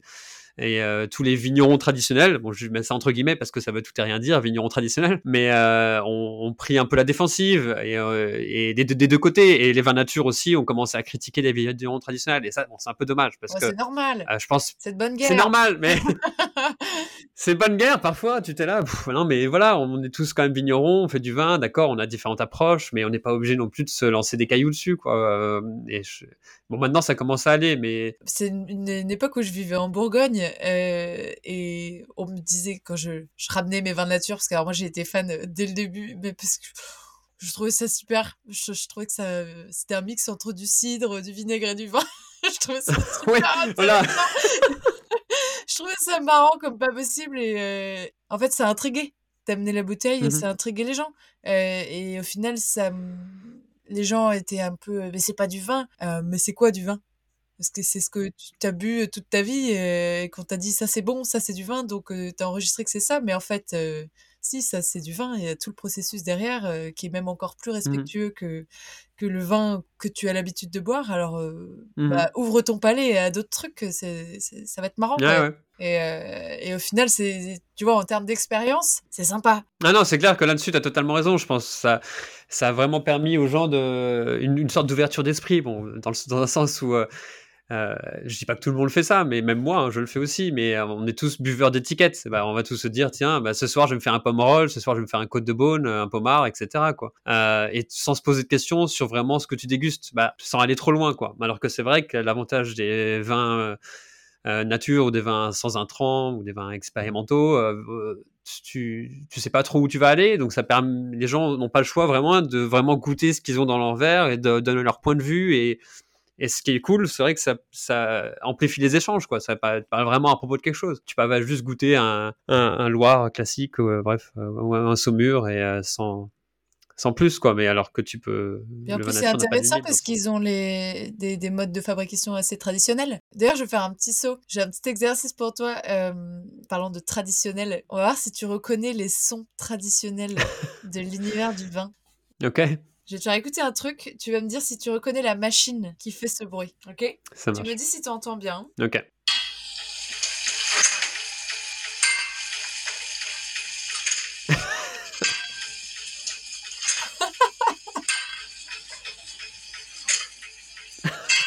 Alors? C'est pas facile. Pourtant, j'ai essayé de prendre un truc. Euh... je me suis dit, allez. si tu veux, j'ai la, j'ai la version euh, moderne. non, c'est une mise en bouteille, non? C'est une machine qui met en bouteille, non? Je sais pas. Non. Non, c'est pas Même pas. c'est un pressoir traditionnel. Ah, d'accord, mais il fait un bruit particulier quand même. Ah oui, d'accord, à, cliquer, d'accord, oui. Euh, ok, continue. Ah, d'accord, ok, et, d'accord. Et en, fait, euh, j'ai découvert que maintenant, il y a presque plus que du pneumatique. Non, pas forcément. celui qui revient vraiment à la mode, c'est tout simplement le pressoir vertical, bah, un peu comme j'ai d'ailleurs, mais que tu trouves souvent dans le Bordelais, euh, avec une cage classique en bois qui fait peut-être, je sais pas, 60 cm, et ça vient juste écraser en, tout en délicatesse verticalement. Et donc, tu n'as pas cette euh, logique de hum, poulie qui fait un effet de levier pour compresser le raisin? Alors, il y a le, pneumatique, donc celui que tu vois plus qui se fait à l'horizontale, où là, donc, tu vas mettre tes raisins dedans et tu as une sorte de ballon qui va se gonfler, en fait, dans un, dans, à l'intérieur de la cuve. Et donc, ce ballon va venir tout écraser et, faire sortir le jus. Presser le raisin. Presser le raisin, exactement. Bon, celui-là, tu le vois beaucoup, mais c'est plus pour le blanc et le rosé, même si tu peux faire ton rouge aussi avec, si tu veux le presser euh, à la fin. Ok. Euh, dans le rouge, tu vois surtout des presses verticales, quoi. Mais c'est sûr que des presses manuelles, des petites presses comme ça, ça se revoit plus en plus aussi. Ça permet peut-être de contrôler un peu plus euh, délicatement, on va dire, ta, presse et euh, pas extraire euh, trop de choses costauds dans un sens. Et du coup, la presse verticale que toi tu utilises, elle est automatisée ou elle est manuelle? Alors, elle est, bah, elle, est automatisée dans le sens où tu tournes ton bouton et ça descend. non, non, automatisée. Que c'est automatisé? c'est électrique. Non, elle est électrique. Voilà, tu la branches et euh, elle descend toute seule, elle remonte toute seule. Non, mais c'est parce que, euh, en fait, le pressoir traditionnel, il est pas faisable à grande échelle, quoi. C'est un truc, euh, c'est petit. Non, exactement. Non, totalement. Si tu as vraiment un truc manuel, il faut, bien sûr, tu pourras pas pouvoir, tu vas être très limité au niveau des volumes que tu vas pouvoir faire avec. Donc, forcément, ça sera des vins qui se font à la beaucoup plus petite échelle, c'est sûr. Bon, bah écoute, je t'en veux pas alors. Ça veut dire que il, il est trop, il est trop vieux pour être reconnu, cet outil. Exactement. On va dire ça. Bon, écoute, il y a un autre, une autre dimension que j'aimerais, sur laquelle j'aimerais qu'on aille. Je connais personne qui aime son métier à 100% sur tous les aspects de son métier. Et je pense que même les testeurs de toboggan ou les testeurs de pièces, il y a un truc qu'ils aiment pas dans leur job. Euh, sauf que c'est vrai qu'on parle pas forcément de ces mauvais côtés-là quand tu racontes ton métier parce que t'es pas dans le oh, pas dans le contexte de, le faire généralement. Ouais, t'essayes pas de partager les mauvais points généralement. Tu partages de la, bonne humeur et pas les, points négatifs. Ouais. Et pour autant, euh, c'est assez intéressant de les, bah, de les savoir parce que ça peut faire euh, souvent une petite chute de, de, la chaise, de les découvrir sur le tas. Parfois, pour certains, c'est même tellement violent qu'il y a de la reconversion derrière. Ouais, non, non, c'est sûr, c'est sûr. Ou, une sorte de petite déception, on va dire. Du coup, je voulais voir un peu, creuser ça pour savoir si euh, bah, il y avait euh, certains points, toi, du métier de vigneron que, que tu n'aimais pas et d'autres que tu aimais bien aussi. Et du coup, pour le, pour le faire sur un côté un peu ludique, je te propose de me lister des tâches que tu fais au quotidien, des, des activités que tu as. Et moi, je vais essayer de deviner si tu les aimes ou si tu les aimes pas. Ça permet de voir en fait si moi j'idéalise un peu cette tâche-là ou si en fait euh, ça me paraît évident que personne aime faire ça. Ou... Ouais, ouais, bien sûr, bien sûr. Euh, ok, je vais faire de mon mieux. Vas-y, je suis prête. bon, on va commencer avec des faciles alors. Ok. euh, goûter du vin. Tu dois adorer ça. J'adore. Forcément, c'est le point plutôt positif. Ça commence avec un facile, hein, j'ai dit facile. c'est clair. Euh, remplir ma déclaration euh, mensuelle euh, d'exportation. ah, alors là, tu vois, je dirais que je suis partagée parce qu'il y a une dimension positive sur le côté qu'il y a du business potentiellement. Mais c'est de la paperasse et c'est vrai que quand on est tout le temps dehors et qu'on a quitté une vie de bureau pour retrouver une vie d'extérieur, j'imagine que la paperasse, ça doit te passer un peu au-dessus de la tête, non? Non, c'est sûr. Non ouais. non, ouais, ça dépend de quel, dans quel point tu te prends, mais il y a des jours où tu as plus envie de la faire. C'est vrai s'il pleut beaucoup, ça te dérange pas trop encore. Et si c'est positif, bah, t'es content. Oui. mais euh, oui, bon, il y, a des, y, a des moments c'est cool d'aller faire. Parfois, quand, quand tu dois la faire alors que tu as plein de choses à faire à côté, c'est vrai que c'est plus négatif. Ça dépend des jours, vraiment. Euh, tailler la vigne hmm, Ça, je pense que c'est le meilleur, euh, c'est un des meilleurs moments, j'imagine. Sauf pour ton dos, peut-être, qui doit peut-être souffrir un peu, je sais pas. Non, non, c'est ça, c'est vrai que c'est non, c'est plutôt agréable parce que bon, souvent tu es tout seul, ça permet de réfléchir. Et bah, j'aime bien les tâches répétitives, bon, jusqu'à un certain niveau, c'est sûr. Mais euh, personnellement, bah, je pense que c'est aussi pareil pour beaucoup de personnes. C'est quand tu fais quelque chose de répétitif, ça, tu arrives à mettre ton esprit euh, autre part, en évitant de te couper un doigt hein, si tu tailles, parce qu'il faut faire gaffe. Mais, euh... Taille avec quoi? Une, une serpe? Euh, Non, alors sécateur, bon, c'est électrique, un sécateur électrique à batterie. Il y en a beaucoup qui reviennent au sécateur manuel, je ne suis pas encore personnellement, mais j'aimerais bien essayer. Et oui, c'est un temps de méditation, du coup, presque. C'est un temps, exactement, c'est un peu un, un, un walkabout, justement, un peu tu vois, tu viens te. Ouais, tu atteint un niveau, tu penses à autre chose, euh, des choses que tu n'auras pas du tout pensé, et ça, c'est super agréable. Après, c'est sûr que si tu tailles et qu'il fait euh, moins 3 quand tu commences le matin, euh, tu es content de finir aussi le soir et de rentrer à la maison. Parce que du coup, quand tu es dans des périodes de taille de vigne, tu fais de la vigne toute la journée. Ouais, bah ouais, souvent, c'est toutes les, de toute façon, toutes les choses qu'il y a à faire le, bah, en hiver, en l'occurrence, donc la taille ou, l'entretien des, parcelles, forcément, bah, tu, le, tu le fais dehors et c'est là où il fait froid. Et, et oui, c'est moi peut-être parfois moins, moins, moins chaleureux, quoi. Bah, c'est pas trop invitant. J'imagine. Est-ce que tu en as un dernier ou? Si, bah, qu'est-ce que je pourrais te dire hmm. Faire des podcasts. Faire des podcasts, parler de ton vin. non, non, euh, bah, bah, à tout point de vue communication, mais oui, ça c'est sûr que qui représente quand même beaucoup de choses. Et euh, ouais, parler de son vin, non, mais c'est vrai que c'est quelque chose de bête, mais en même temps, tu passes ton temps euh, à répéter beaucoup la même chose ou pas forcément la même chose, mais de, ouais, de manière un minimum répétitive, parce que tu veux faire. en même temps, tu veux passer un message, donc je pense que c'est important de, de, répéter un peu les mêmes choses. En même temps, c'est parfois un peu ouais, rébarbatif. Quoi. C'est comme si tu avais euh. un, discours commercial que tu répétais un peu à l'infini. Ouais, exactement. Voilà. Bah, comme quand tu fais un salon. En l'occurrence, bah, tiens, faire des salons euh, en particulier, tu vois, ça peut être un des bons trucs aussi. Euh, qui j'aime, j'aime pas. bon, voilà, après trois jours de salon, quand, parce que salon, bah, c'est là où tu débites. Quoi. As, je sais pas si t'as plus mal aux pieds, parce que forcément, t'es debout tout le temps à porter des colis, ou t'as plus mal à la langue et au palais, parce que t'as tellement débité la même chose à chaque personne qui vient et s'arrête sur ton stand. Alors, c'est super, parce que ça te permet un échange direct avec le client mais en effet, c'est très fatigant. Et puis, euh, les soirées sont pas euh, de tout repos aussi, non, je crois, pendant les salons. Bah, souvent, tu essaies de, de, voilà, d'enchaîner, quoi. Tant qu'à faire, tu es sur le lieu. Les salons, c'est souvent dans des villes euh, où t'as pas l'habitude d'y être, donc t'enchaînes tout, généralement, ouais. ouais. C'est essentiel de faire des salons pour la visibilité du château? Je pense pas essentiel, surtout depuis qu'on a perdu, qu'on a, qu'on a eu les années Covid. Je vais, dire le, je vais dire le gros mot, on l'a pas encore dit, Covid. depuis le Covid, mine de rien, ça a changé énormément de choses, comment, bah, de, de, la façon de faire les affaires, quoi. Où les gens sont beaucoup plus euh, ouvert à faire les choses à distance. On l'a vu bien sûr avec le télétravail aussi, euh, d'un point de vue général en France ou dans les autres pays, mais on parle aussi de toutes les transactions et toutes les choses comme ça. Il faut faire, euh, il faut parfois sauter le rencontre en direct, et, la rencontre en direct avec la personne, ce qui est dommage dans un sens, hein, parce que le vin, comme, bah, comme je disais, pour moi c'est énormément de partage, et quand tu vas vendre ton vin à quelqu'un, que ce soit un importateur, un professionnel ou un particulier, si tu es en face de lui, forcément tu vas pouvoir lui partager beaucoup plus de choses que si tu es à distance via Skype, Zoom ou etc. Quoi. Donc c'était un point de vue un peu particulier à à, aborder, mais, euh, mais tu peux te permettre de ne pas faire les salons, tout à fait. Et durant le Covid, d'ailleurs, on a vu certains salons, c'est Millésime Bio qui a essayé de faire, bah, qui a fait sur deux ans d'ailleurs, hein, euh, dématérialisé. Donc tu faisais le salon via, euh, via leur, leur interface, plateforme, on va dire, où ça te permettait de prendre des rendez-vous en avance avec les clients, tu les voyais, ah salut, et tu parles de ton vin. Tu leur envoyais une bouteille par la poste en amont pour qu'ils testent le. Bah si, non, bah, bah alors si t'arrivais à le faire avant, hein, c'est encore mieux. Bon, souvent c'est plus s'il à la fin du rendez-vous il était intéressé, t'envoyer des échantillons quoi. Après il y a pas mal de choses qui existent d'ailleurs, bah, c'était mince comment elle s'appelle la startup sur Lyon qui fait ça? Bah ouais, ça me reviendra peut-être. Ils font des petits tubes, tu sais, donc tu divises ta bouteille en si j'ai pas de bêtises, c'est 15 échantillons. Ils le font pour toi. Donc par exemple, je leur envoie 6 bouteilles là-bas et eux ils me renvoient euh, 6 x 15, bah, une centaine de petits échantillons, des petites éprouvettes euh, qui te permettent de mettre ça dans une enveloppe puisque c'est assez solide, et euh, tu as juste assez pour goûter le vin. Et ça, c'est vraiment cool. Donc ça te permet d'économiser énormément sur les envois, sur ton vin aussi, et de pouvoir toucher beaucoup plus de personnes directement. Quoi. Ah bah je vais essayer de retrouver le nom, je le mettrai euh, en lien dans l'épisode, parce que c'est vrai que c'est... ouais, carrément. C'est chouette. Bah parlant de, du coup de transaction avec les, interlocuteurs, parlons flouze, parlons moula, parlons bif, parlons plata. Et thune. Parlons thune. Je vais pas, j'ai pas la volonté de m'y attarder très longtemps mais c'est hyper important d'avoir conscience aussi de combien on gagne dans un métier pour pouvoir se projeter dedans. Mmh Et puis de, de ce qu'on peut gagner autant au début qu'à la fin. Et puis quand on a un, un métier dans lequel on s'installe, comment est-ce que ça se finance? Du coup, si tu peux me- m'expliquer un peu, euh, autant toi sur ta rémunération personnelle, parce que du coup, j'ai entendu dire que tu te rémunérais pas.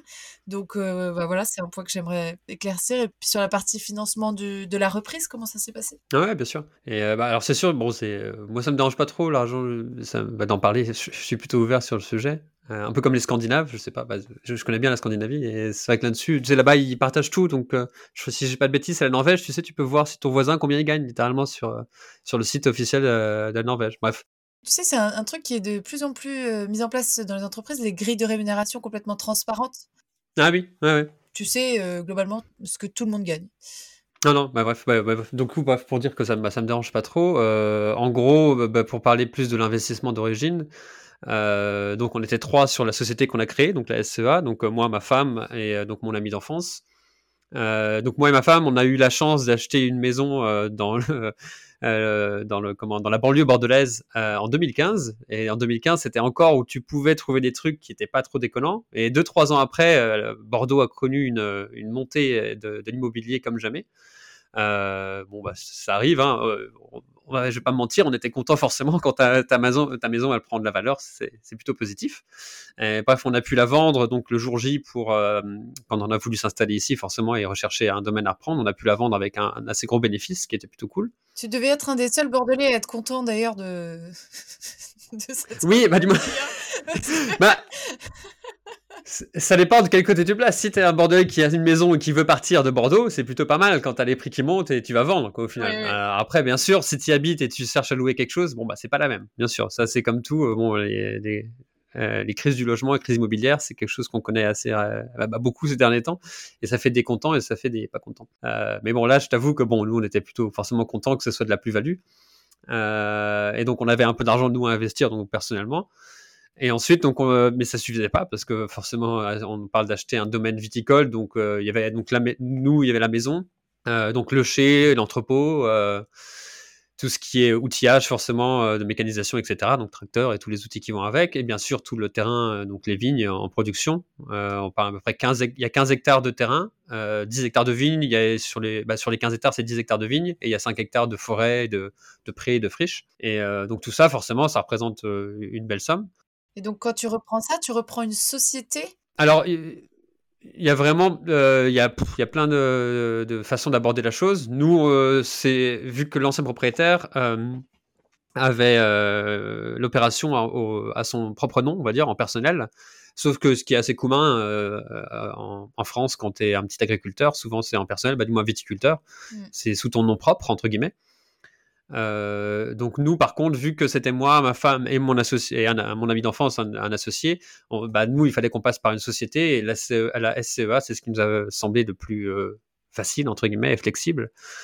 Et donc, on a créé la société là, et c'est la société qui a tout racheté directement. Euh, et donc, c'est grâce à mon ami d'enfance, bien sûr, qui lui avait un peu d'argent de côté. Et, je, et je le savais forcément, parce qu'on est, on est très bon amis. Et, et je lui ai parlé du projet tout simplement. Je lui ai dit écoute, on, on aimerait bien s'installer, mais très clairement, il nous manque un peu d'argent. euh, donc, on cherche des, euh, des investisseurs externes. Et euh, lui, il était motivé, donc c'était cool. Euh, surtout que, bon, c'était en. bah, 2021, oui. Et 2020, 2021, bah, c'était Covid, c'était euh, un peu crise économique partout, c'était les banques qui refusaient à plus savoir en faire des prêts, les taux qui commençaient à monter tranquillement. Euh, donc c'est sûr qu'au niveau des banques, ça aurait été très compliqué pour nous de faire quelque chose sans, euh, sans mon associé, quoi, bah, sans, sans Charlie. Et du coup, Charlie est, est investisseur et travaille aussi avec vous? Non, pour le coup, lui, c'est vraiment un investisseur. Quoi. Alors, il- bien sûr, on se parle souvent, je lui montre les avancements, euh, on, fait, euh, on parle de différents sujets. Et, euh, il a son point de vue, bien sûr, en tant qu'investisseur avec nous, mais il n'est pas impliqué au jour le jour. Et donc ça, ça vous a permis de racheter le domaine? Exactement, voilà. Et après, une fois que vous l'avez racheté, il y a peut-être eu des investissements? Alors, il y, avait, il y a eu des investissements. Donc, d'origine, moi, c'est ce que j'avais calculé, euh, les, les investissements, on va dire, prioritaires à faire de toute façon. Donc, j'étais venu euh, rajouter ça sur le somme, euh, la somme globale qu'il nous fallait pour s'installer. Parce que forcément, il y, a des, il y a des choses qui t'as pas le choix, il faut acheter, quoi, Ouais. pour te lancer et pour produire quelque chose. Et bien sûr, après, on a une grande liste. Bon, ça, tu peux y aller. Hein, les investissements, il y en a, il y en a toujours à faire. Et la liste, elle s'agrandit. J'ai l'impression qu'elle s'agrandit plus qu'elle raccourcit la liste. Tu dis merde. Mais bref. Euh, Euh, on essaie d'y aller progressivement, forcément, parce que c'est pas, c'est pas facile. Mais oui, donc, quand j'avais déjà calculé une bonne fourchette pour pouvoir investir, rénover deux, trois trucs qui étaient pas aux normes ou pas, qui fonctionnaient pas et qu'il fallait faire, on n'avait pas le choix, quoi. Et euh, donc ça c'est vraiment pour ce qui est investissement. Et après moi plus perso, euh, pardon, je termine ta question. Euh, plus personnellement, euh, vu que j'étais embauché avant en CDI, j'ai pu me permettre d'utiliser l'ACRE, donc l'aide à la création et la reprise, la création et la reprise d'entreprise, c'est ça. Et donc ça m'a permis forcément d'être accompagné là-dessus via Pôle Emploi, ce qui est super cool. Merci la France et merci notre système. Hein. On n'en parle pas assez. On critique beaucoup, mais c'est quand même un super système. Et donc, ça nous a permis euh, d'avoir une petite stabilité financière quand on s'est lancé. Euh, maintenant que ça fait trois ans, euh, bah, par contre, bon, voilà, on touche plus rien là-dessus. donc là, j'arrive à me dégager, on va dire, plus ou moins un SMIC par mois. Ça dépend des mois, ça dépend des, saisons, entre guillemets. nous, l'avantage, et c'était ça dès le début, qu'on parlait, bah, comme on en parlait tout à l'heure, on a un couple sur euh, sur l'opération, bah, on est sur la société, et ma femme a son travail à côté. Ce qui est euh, pas du tout négligeable, parce que en, l'occurrence, je pense qu'on n'aurait pas pu le tenter sans ça. Euh, et je pense que beaucoup de, de néo-vignerons, d'ailleurs, les, nouvelles personnes qui s'installent, ont cette, ce format où si c'est un couple, il y a forcément un des deux qui a son travail à côté, qui permet d'avoir un revenu stable et plus sûr, entre guillemets, et, et à côté, la personne qui, qui travaille dans les, dans les vignes. Quoi. Et ça, du coup, avec euh, un horizon qui est euh, incertain. Alors ouais, incertain, parce qu'en effet, bon, c'est un peu comme euh, le vin, il y a tout n'importe quoi. Hein. Tu peux le voir, bon, tu vas dans des magasins et tu vas avoir un vin à 1,50€ et tu as une bouteille à côté qui va valoir 5000 euros et c'est la bouteille la plus chère au monde. Donc bien sûr, si, si je pars très positif, on peut dire en 10-15 ans, j'arrive à super bien valoriser ma, bouteille et le château de la Crafe et le château Lolland. Et je vends mes vins comme des petits pains. et je peux quadrupler, euh, même plus, sextupler euh, mon prix de vente et je me fais plein d'argent et je suis millionnaire, bien sûr.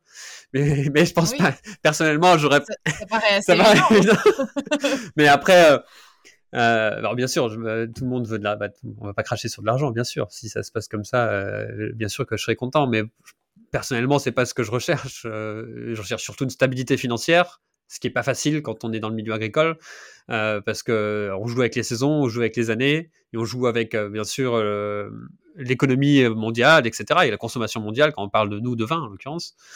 donc il y a beaucoup de facteurs qui viennent rentrer en compte. Mais si moi j'arrive juste à être stable financièrement et à avoir une vie correcte, ça me va tout à fait quoi. Oui, parce que après, donc ça c'est le format où tu es vraiment dans le dans l'entrepreneuriat, où tu reprends ton exploitation tu peux peut-être être vigneron pour, euh, pour un domaine euh, sans être, en étant salarié du domaine sans être vraiment le, l'entrepreneur. Oui, bien sûr, tout à fait. Ben, je, il, y a carrément, il y a beaucoup, euh, surtout dans le monde du vin, donc il y a plein de modèles qui existent, mais souvent, bah, quand c'est des appellations où, où des investissements sont énormes, hein, donc nous à Franc, donc notre appellation, pour donner une idée, on a à peu près entre 15 et 30 000 euros l'hectare, on va dire, d'investissement.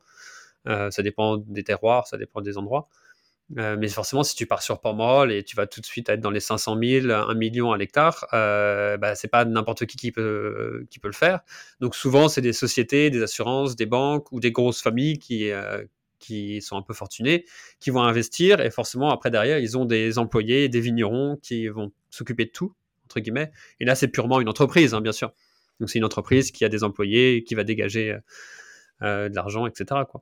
Donc ça peut être un, un, biais intéressant peut-être pour commencer dans le milieu du vigneron, d'être salarié euh, dans une grande maison pour avoir une stabilité financière au départ avant de se Ouais, exactement, mais totalement. Tout en, en gagnant de l'expérience et en étant dans Exactement, parce que mine de rien, et en plus dans le milieu agricole, je pense, bah, comme dans beaucoup de milieux agricoles, mais euh, la vigne en est en particulier, euh, il y a encore un, un, gros manque de main-d'œuvre ou un gros manque de, de savoir-faire, bah, de, de, personnes motivées plus que de savoir-faire, on va dire.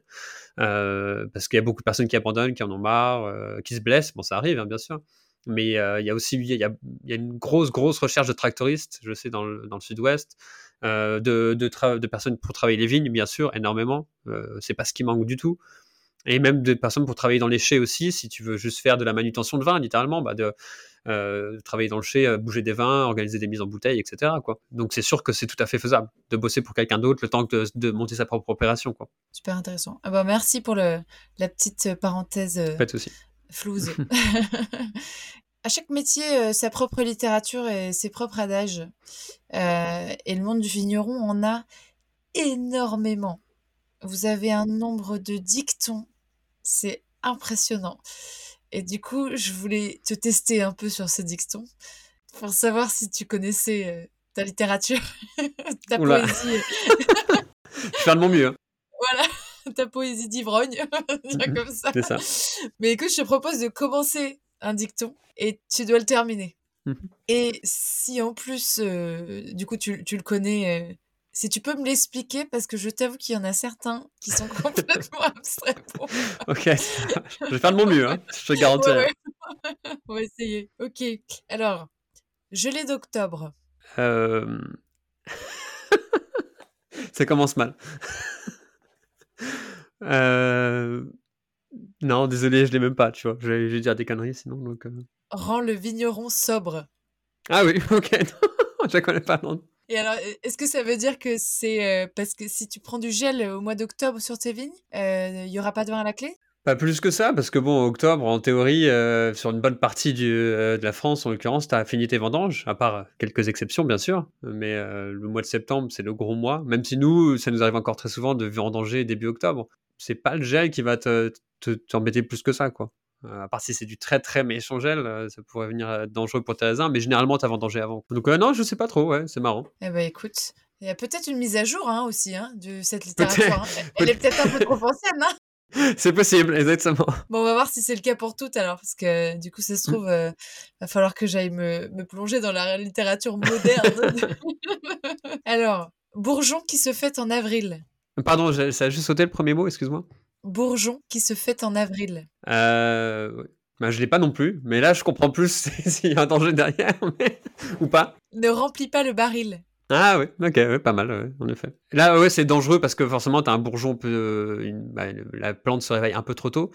Et euh, donc, si tu as des bourgeons en avril, tu as encore les gelées de mai qui sont, et même les gelées de juin maintenant, parce que tu as des gelées euh, très tardives euh, qui sont très dangereuses. Et euh, si tu as des gelées et c'est déjà bourgeonné, euh, bah, c'est là où, bah, comme on a pu voir ces dernières années, ça arrive très souvent, ça te tue, bah, ça te tue la fleur, le bourgeon en l'occurrence, donc il y a peu de chances que tu aies de la- des raisins après, même si souvent tu as des contre-bourgeons qui reviennent en fonction des cépages, ça, ça te limite énormément au niveau des rendements. Quoi. Et c'est la dernière période de l'année où tu peux avoir des gelées Ou ça peut arriver même en mai, en juin? Non, non, en mai, c'est les, les gros gelés, c'est souvent mai. Euh, c'est vraiment mai, mai, c'est là, c'est toujours le mois euh, dangereux entre guillemets. Alors ça peut être plutôt si en effet le- ça a commencé à, à bourgeonner très très tôt. Et là, bah, tu peux avoir peur en mars, avril, mai carrément. hein. Euh. Et ça s'est vu, hein, si parce que on a le climat qui, qui change beaucoup et la plante elle le suit tout simplement. hein. Donc euh, s'il commence à faire chaud et qu'il y a du soleil, la plante se dit tiens, ah, c'est le printemps, je vais sortir. Exactement. en fait, on est en plein mois de février, et bah bim, ça rate pas quoi, ça c'est clair et net. Euh, après, il en faut quand même, il faut quand même quelques jours généralement pour euh, pour actionner la vigne quoi. Mais sous les gros les gros gelées, c'est mai. euh, Alors ça, c'est celui qui est vraiment très abstrait. Donc euh, si tu si, si tu as en plus l'explication et que tu le devines, ce sera le, le big up de tous. euh, Chandeleur borgnette. Ah vache, tu m'en mets toi. Alors là, Chandler Bordelette. Bordelette? Non, borgnette comme. euh, Ah, Borgnette. Ah, Borgne. Ok, d'accord. Ouais. Alors là, Chandler Borgnette. Vendange est faite. Et c'était le terme chandeleur borgnette et que j'ai retrouvé dans beaucoup d'articles. Ah Donc je me suis dit, bon, il va le trouver. Je Bah, suis désolé, hein, je suis peut-être pas la bonne personne pour. Alors j'avoue que la littérature. Bon, là, je lis pas mal vin, mais je lis plus technique. Peut-être que j'ai pas assez lu de littérature euh, d'un point de vue plus. euh, Ouais, euh, poésie ou. euh, Et alors, est-ce qu'il y y a des dictons que toi, tu utilises euh, euh, pour parler de tes saisons ou pour parler euh, peut-être un peu de, des grands adages de... Je suis pas très fort là-dessus, euh, je vais pas te mentir. euh, Attention, grosse communication sur les réseaux, ça. Ouais, sûrement. et ça, mais ça, ça, ça m'aura peut-être pas moi. Du moins, les dictons comme ça, je suis pas trop ça. Je fais des dictons plus pourris, un peu anglophones, parce que le fait que j'ai voyagé à l'étranger, mais euh, mes dictons français, je suis pas très très fort. Je vais pas te mentir là. J'en ai un dernier, si tu veux. Oui. À la Saint-Hilaire. Ah, pourtant, celui-là, il est connu pourtant, non? Ah bah, je- C'est pas moi qui l'ai dit. Euh, Non, vas-y.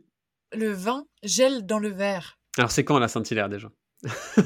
Moi, je dirais, euh, comme ça, je dirais un, un janvier.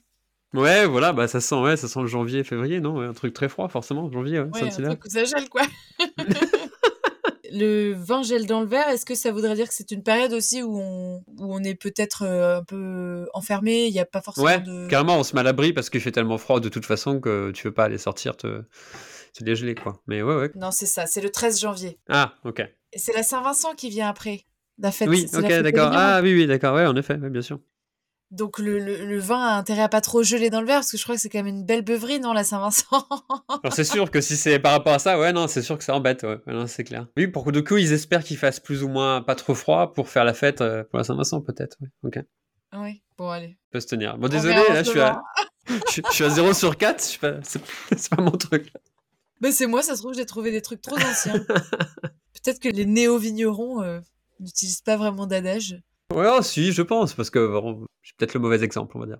Non, après, c'est vrai que si, comme on est sur des, des adages euh, sur les saisons et que les saisons euh, n'arrêtent pas de nous prouver qu'elles disparaissent progressivement, Mhm, c'est vrai. euh, c'est des, voilà, c'est des choses qu'on peut confortablement décider d'arrêter d'utiliser. euh, Ouais, ouais, bien sûr. Ça fait plus trop de sens. J'ai un adage, si tu veux, euh, ce qui est plus en lien d'ailleurs avec. Euh... bah, c'est pas un adage, c'est plus une phrase, ouais, une, phrase connue, euh, que tu dois sûrement connaître d'ailleurs, je pense. Alors, il y en a qui disent que c'est Napoléon qui l'avait dit, dit, pardon, et d'autres disent que c'était Winston Churchill, mais je ne saurais pas te dire lequel des deux, il faudrait faire un peu de recherche.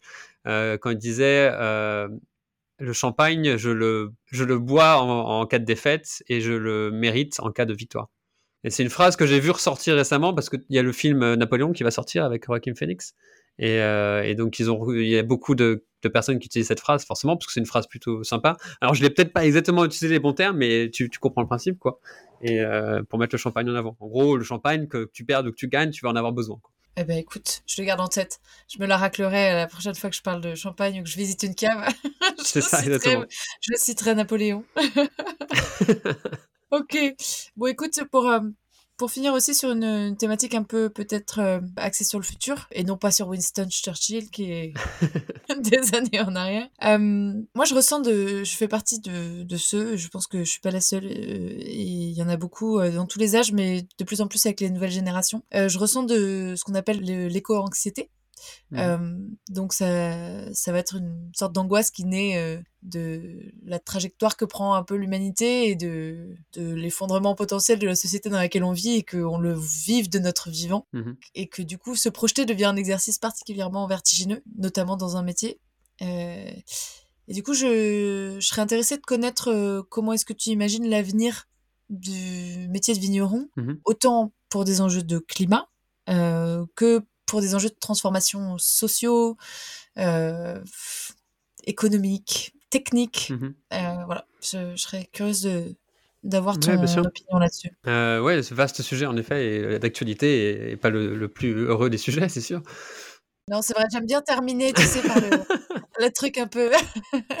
C'est sûr, non, non, c'est vrai, c'est vrai. Mais, c'est- mais c'est très important, et bien sûr, il faut qu'on en parle, et je pense que ça peut aider aussi d'en parler. Alors, euh, peut-être parce que pour se soulager, ou peut se dire que pour être sûr que tout le monde a bien ça en tête, et se dire que ah, je suis pas le seul à me faire des films dans la tête, parce que c'est vrai que ça fait parfois euh, très très peur, c'est sûr. Euh, on se pose beaucoup de questions. Et euh, ouais, bah moi, moi personnellement, ou moi en tant que vigneron, oui, le climat, ce qui va nous changer forcément, bon, 2-3 degrés.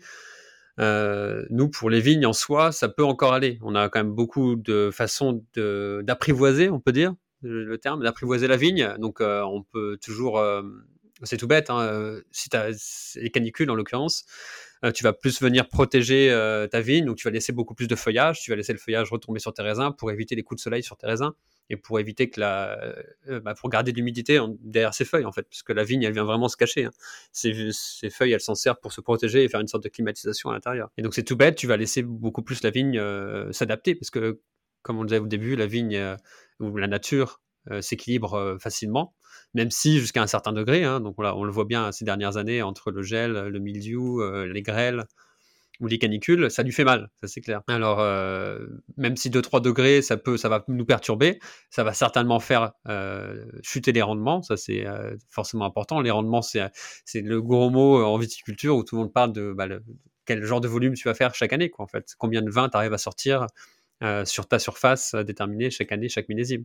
Et forcément, il faut, ça va nous apporter à, à produire beaucoup, beaucoup moins de vin, ça c'est clair et net. Non seulement parce qu'il y aura quelques degrés supplémentaires, donc la vigne va pas produire autant de volume, bah, autant de quantité de raisin. mais aussi plus par rapport aux aléas climatiques, je pense. Bah, les aléas climatiques qui sont causés, hein, bien sûr, par le réchauffement. Mais les aléas, donc le gel printanier qui, va nous, qui nous concerne chaque année maintenant, hein, où on perd littéralement nos fruits et donc on perd nos raisins. les aléas de grêle qui sont de plus en plus communs, on a de plus en plus d'orages qui sont plus gros plus violents. On l'a vu encore récemment, surtout le côté ouest de la France, et particulièrement en Bretagne.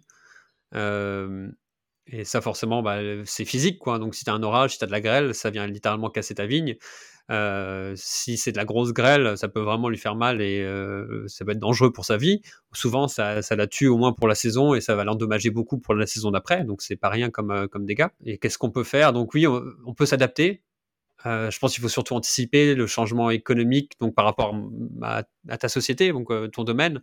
Si, tu vends, je ne sais pas, 50 hein, 000 bouteilles et euh, à pas, très cher, eh ben, il faut, dans l'avenir, te dire qu'il faut que tu essayes de vivre avec 10 000 bouteilles et peut-être donc multiplier par 5 ton prix. J'explique très, très rapidement, mais voilà l'idée, je pense que ça peut être une façon d'aborder la chose, produire beaucoup moins, de meilleure qualité et le mieux le valoriser, bien sûr. Euh, ça nous permet d'anticiper les changements qu'on va avoir climatiquement. Bien sûr, après, il y a aussi des essais euh, au niveau des cépages qu'on plante. C'est un gros sujet depuis quelques années maintenant. Euh, L'INAO bah, autorise de plus en plus de, cépages hybrides, de cépages résistants, le plus terme résistant, on va dire. Donc, ce sont des cépages qui sont créés, qui sont croisés, on va dire, pour justement optimiser et résister la, la résistance, que ce soit les sécheresses, au mildiou ou aux crises de champignons. Euh, c'est surtout ça d'ailleurs, à accroître les rendements, etc. Donc avoir en gros des raisins qui vont être plus forts, plus solides, tout simplement, et donc euh, qui vont te permettre d'être moins dépendant des aléas climatiques. Ça peut être une solution. Hein. Euh, il y en a qui. Tu crées un nouveau raisin en fait, c'est un nouveau cépage. Ouais, un, nouveau cépage, exactement. C'est des croisements. Alors ça se fait énormément hein, dans beaucoup d'autres fruits et légumes, hein, surtout les légumes et tout ce qu'on a sur nos étagères. Euh, c'est énormément de croisement hein, pour avoir les, plus sucrés, les plus euh, fertiles, les plus euh, mûrs, les plus bref, et ou pour se défendre. Mais c'est vrai que le domaine du vin, c'était plutôt limité jusqu'à présent parce que bah, y a le lien, je pense, avec la tradition, le lien avec le cahier des charges qui était assez strict aussi. Et donc maintenant, c'est un sujet qui est quand même beaucoup plus abordé accessiblement et beaucoup plus ouvert. Et le fait forcément que ce soit autorisé par les NAO, il y a beaucoup de vignerons qui vont faire le pas. Alors on aime, on n'aime pas. Les NAO euh, L'INAO, donc l'Institut euh, l'Institut national. mince, le A, je sais pas, œnologue. Bref. en gros, l'INAO, c'est eux qui dictent. Désolé, euh, je vais pas. Tout le monde appelle l'INAO, mais tu, tu dis jamais le nom complet. Je vais trouver.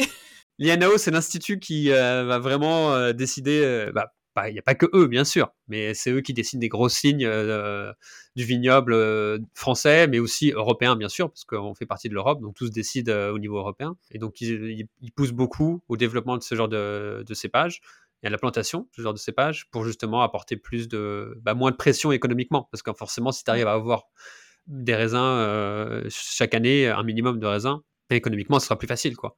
Et surtout, un, des gros points qui est aussi d'ailleurs qui est lié un peu à ça, au climat. Hein. C'est vrai qu'on n'a pas trop abordé le côté euh, bah, agriculture intensive, oui, agriculture raisonnée, agriculture biologique, biodynamique, nature, pourquoi pas. Mais forcément, le but, c'était de mettre de moins en moins de produits, euh, alors le produit euh, très général, hein, dans la nature, dans nos vignes. Et ces cépages pourraient le permettre, les, cépages résistants en l'occurrence. Si tu as des cépages, le Souvigné gris par exemple, pour en citer un, qui est un cépage blanc, euh, qui a une très grande résistance au mildiou. Le mildiou, il faut le savoir, c'est le champignon bah, dans le Bordelais qui est le plus euh, dangereux. Il y en a d'autres, hein, mais c'est celui-là dont on parle beaucoup. Euh, le a une très forte résistance. Donc c'est tout bête. si tu as ton hectare de Souvigné gris et un hectare de Merlot classique à côté, peut-être qu'il va falloir que tu passes 15 fois en tracteur à pulvériser du cuivre et du soufre et ta bouillie bordelaise pour le défendre ton Merlot. Et le Souvigné gris, après deux traitements seulement sur l'année, et ben, tu arriveras à avoir le même niveau de raisin. C'est à ce point performant. Donc tu fais des économies de tracteur, de gasoil, forcément de pollution, euh, parce que le cuivre étant un métaux lourd euh, dans tes sols, un métal lourd. Donc il y a tout le point de vue euh, climatique qui est très intéressant sur ces cépages. Donc ça, peut être une grosse porte intéressante pour l'avenir, pour les vignons. Et au niveau des, de la partie technique, tu travailles avec des machines qui sont pour certaines impressionnantes, pour d'autres assez basiques. Et mine de rien d'avoir beaucoup de machines, c'est lourd sur une exploitation, ça coûte très cher. Et du coup, ça demande de gagner beaucoup d'argent pour pouvoir faire en sorte qu'elle elle se finance, et, etc.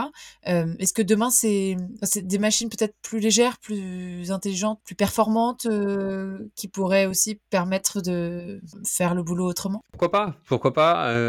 Bon, la technologie, c'est vrai que ces derniers temps, il y a personnellement, il y a tout et n'importe quoi dans le sens où et il faut arriver, je pense, à garder le contrôle sur est-ce qu'on en a vraiment besoin ou est-ce qu'on est prêt à faire le pas pour passer vers quelque chose qui est de, mon point de vue extrême. Bon, je prends l'exemple tout bête, la robotique dans, dans, les vignes, chose qui existe déjà. Euh, tu vas à Pomerol en l'occurrence, et tu as deux trois châteaux qui se servent de robots, donc c'est des robots 100% euh, indépendants, même si bon, tu as toujours quelqu'un à côté qui doit rester pour garder un œil que tout se passe bien. Mais le robot fait tout le travail sinon, et il va se travailler tes sols, il peut pulvériser, il peut, il peut tout faire quoi. Euh, donc en gros, tu plus besoin d'un gars sur le tracteur pour faire le boulot, sans parler des horaires de travail, etc. Donc c'est purement motorisé et autonome. Euh, personnellement, j'y crois pas trop. Je trouve que c'est plus euh, se tirer une balle dans le pied qu'autre chose, si ça peut être ça la solution économique. Hein. Je pense malheureusement qu'il y a beaucoup de châteaux qui vont dans ce sens, mais bon, souvent c'est des châteaux qui ont quand même pas mal d'aisance économique, hein, euh, ça c'est clair. Oui, parce que c'est un coût, et puis euh, derrière, il y a une destruction d'emplois. Ouais, bah oui, bien sûr. Ça crée des nouveaux emplois aussi, hein, parce que faut savoir les piloter, ces machines, comme tu disais, il faut mmh quelqu'un. donc ça crée des nouveaux emplois à ce niveau-là, mais le, le prorata est pas très équilibré.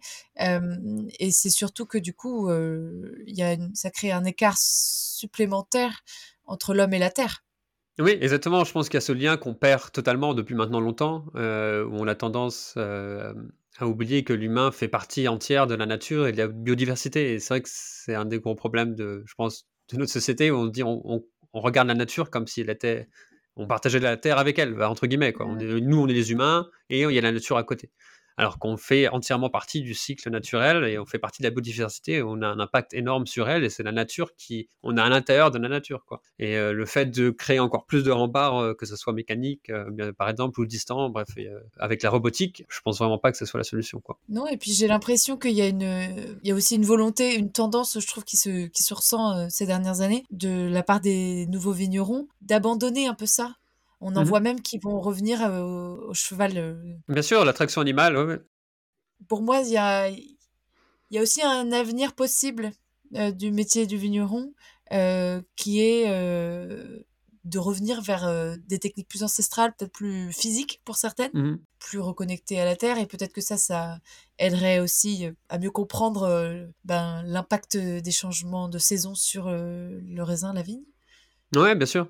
Créer des nouvelles choses peut-être. Ouais, non, c'est sûr. Je pense qu'en plus, en travaillant de façon plus, on va dire, bah, pas authentique, mais plus directe avec la Terre, comme par exemple l'attraction animale, où c'est littéralement euh, bah, l'animal, l'humain euh, qui interagissent avec le vivant, les plantes en l'occurrence, la nature. Euh, ça nous permet de garder les pieds sur terre, peut-être, concrètement, bah, pour de vrai, parce que forcément, tu as les pieds dans la terre, mais aussi dans la tête, parce que pour oublier, d'arrêter de se dire qu'on est déconnecté et de se rappeler qu'on est sur terre. Quoi. Et. Mais bon, mais c'est sûr que pour revenir à, l'aspect plus tradition, alors traction animale c'est super et c'est super beau en photo, mais c'est un investissement énorme parce qu'on parle d'animaux, euh, qui est du coup une autre euh, bah, agriculture, bah, un autre registre on va dire, c'est plus de l'agriculture pure et dure. Euh, donc tout ce, le soin qui va derrière et aussi le temps que ça prend parce que tu imagines bien que faire de l'attraction animale c'est super. Et ça fait du travail magnifique et ça, quand c'est bien fait euh, dans le respect bien sûr de l'animal, mais, euh, mais ça prend beaucoup plus de temps. Donc c'est un investissement quand même pas du tout négligeable. Donc, euh, mais c'est sûr que ce serait super intéressant. Et moi, personnellement, au domaine, on, y réfléchit aussi, mais ça va pas se faire tout de suite parce que c'est un très gros investissement. Après, d'un point de vue plus abordable, et sur, par rapport, pour revenir à la question d'origine sur le climat, les changements climatiques et le futur, quelque chose que beaucoup de, comment, de fermes ou d'exploitation agricole vont revenir, je pense, à la polyculture. Donc euh, vraiment, comme faisaient, comme on dit souvent, nos grands-parents, arrière-grands-parents, c'est euh, faire beaucoup de choses à la fois. Et ça, c'est clair qu'on n'a pas le choix, il faut y aller. Euh, parce que déjà, purement économiquement, bah, si tu n'as pas tous tes œufs dans le même panier, et si tu as un gros problème, bah, ça te permet d'avoir quand même quelque chose à côté. Et aussi, c'est non seulement mieux parce que tu vas pousser la biodiversité aussi, ce qui est encore idéal. Quoi. Donc, tu vas avoir beaucoup de choses qui poussent au même endroit, avoir des interactions et du partage encore plus important, je pense, au niveau de tes voisins, euh, régional, etc. Parce que si tu touches à plusieurs choses, forcément, le partage se fait encore plus, euh, ouais, comment dire, c'est beaucoup d'échanges quoi en même temps, donc c'est exponentiel, on va dire. Du coup, tu n'es pas connu que pour une seule chose? Exactement aussi, ouais, exactement, voilà, c'est ça. Tu n'es pas éleveur bovin, tu, tu as un, tout un univers de, production agricole. Mais là-dessus, il y aura aussi des enjeux d'éducation aussi, parce que du coup, c'est des, c'est avant de savoir construire un, tout un système agricole avec une grande diversité de, de produits dessus. du coup, ça demande énormément de, de, connaissances. Ah non, non, c'est pas facile. Et la diversification, c'est sûr que c'est. Alors, nous, je sais qu'en tant que vigneron, bah, le monde, quand je parle vraiment global, les vignerons, je sais qu'il y a beaucoup d'attentes de la part du gouvernement et des instituts. Ils, demandent, ils cherchent de l'aide, justement, en l'occurrence, pour proposer des solutions pour la diversification.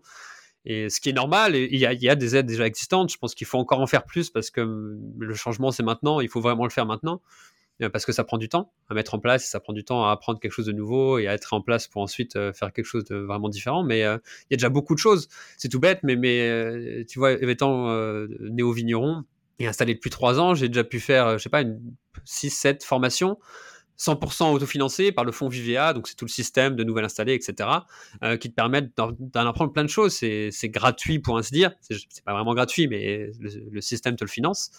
Euh, et donc j'ai fait sur l'agroforesterie, sur la biodiversité, donc les, toutes les bêtes que tu peux trouver dans tes vignes, sur la gestion des arbres, justement, de la trogne, le plessage, toutes les, la gestion de la forêt, entre guillemets. Euh, tu peux faire, il y, en a des tonnes, hein, il, y en a, plein sur les animaux. Je sais que récemment, j'ai vu passer une formation sur euh, la plantation d'agrumes, justement. Diversification, pourquoi pas aller vers l'agrume et Est-ce que c'est faisable ou pas de planter des agrumes en France, dans, bah, dans le sud-ouest, du moins, parce que bon, il y en a dans le sud-est.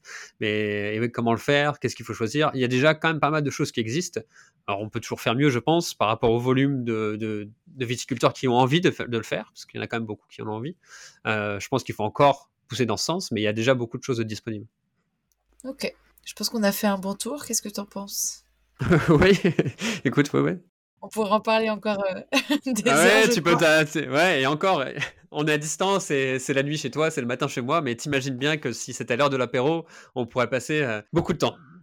Bah écoute, ça me donnerait une occasion d'aller visiter le, pays libournais. Bah oui, super, avec grand plaisir. Super. Pour une petite note pour la fin, est-ce que tu, qu'est-ce que tu dirais à, qu'est-ce que tu recommanderais à quelqu'un qui voudrait être vigneron? Euh, Recommander de se former, ouais, pourquoi pas, tu vois, si, si la personne a déjà, bah, déjà des envies, mais elle, bon, ça dépend de la personne, de ses connaissances, bien sûr.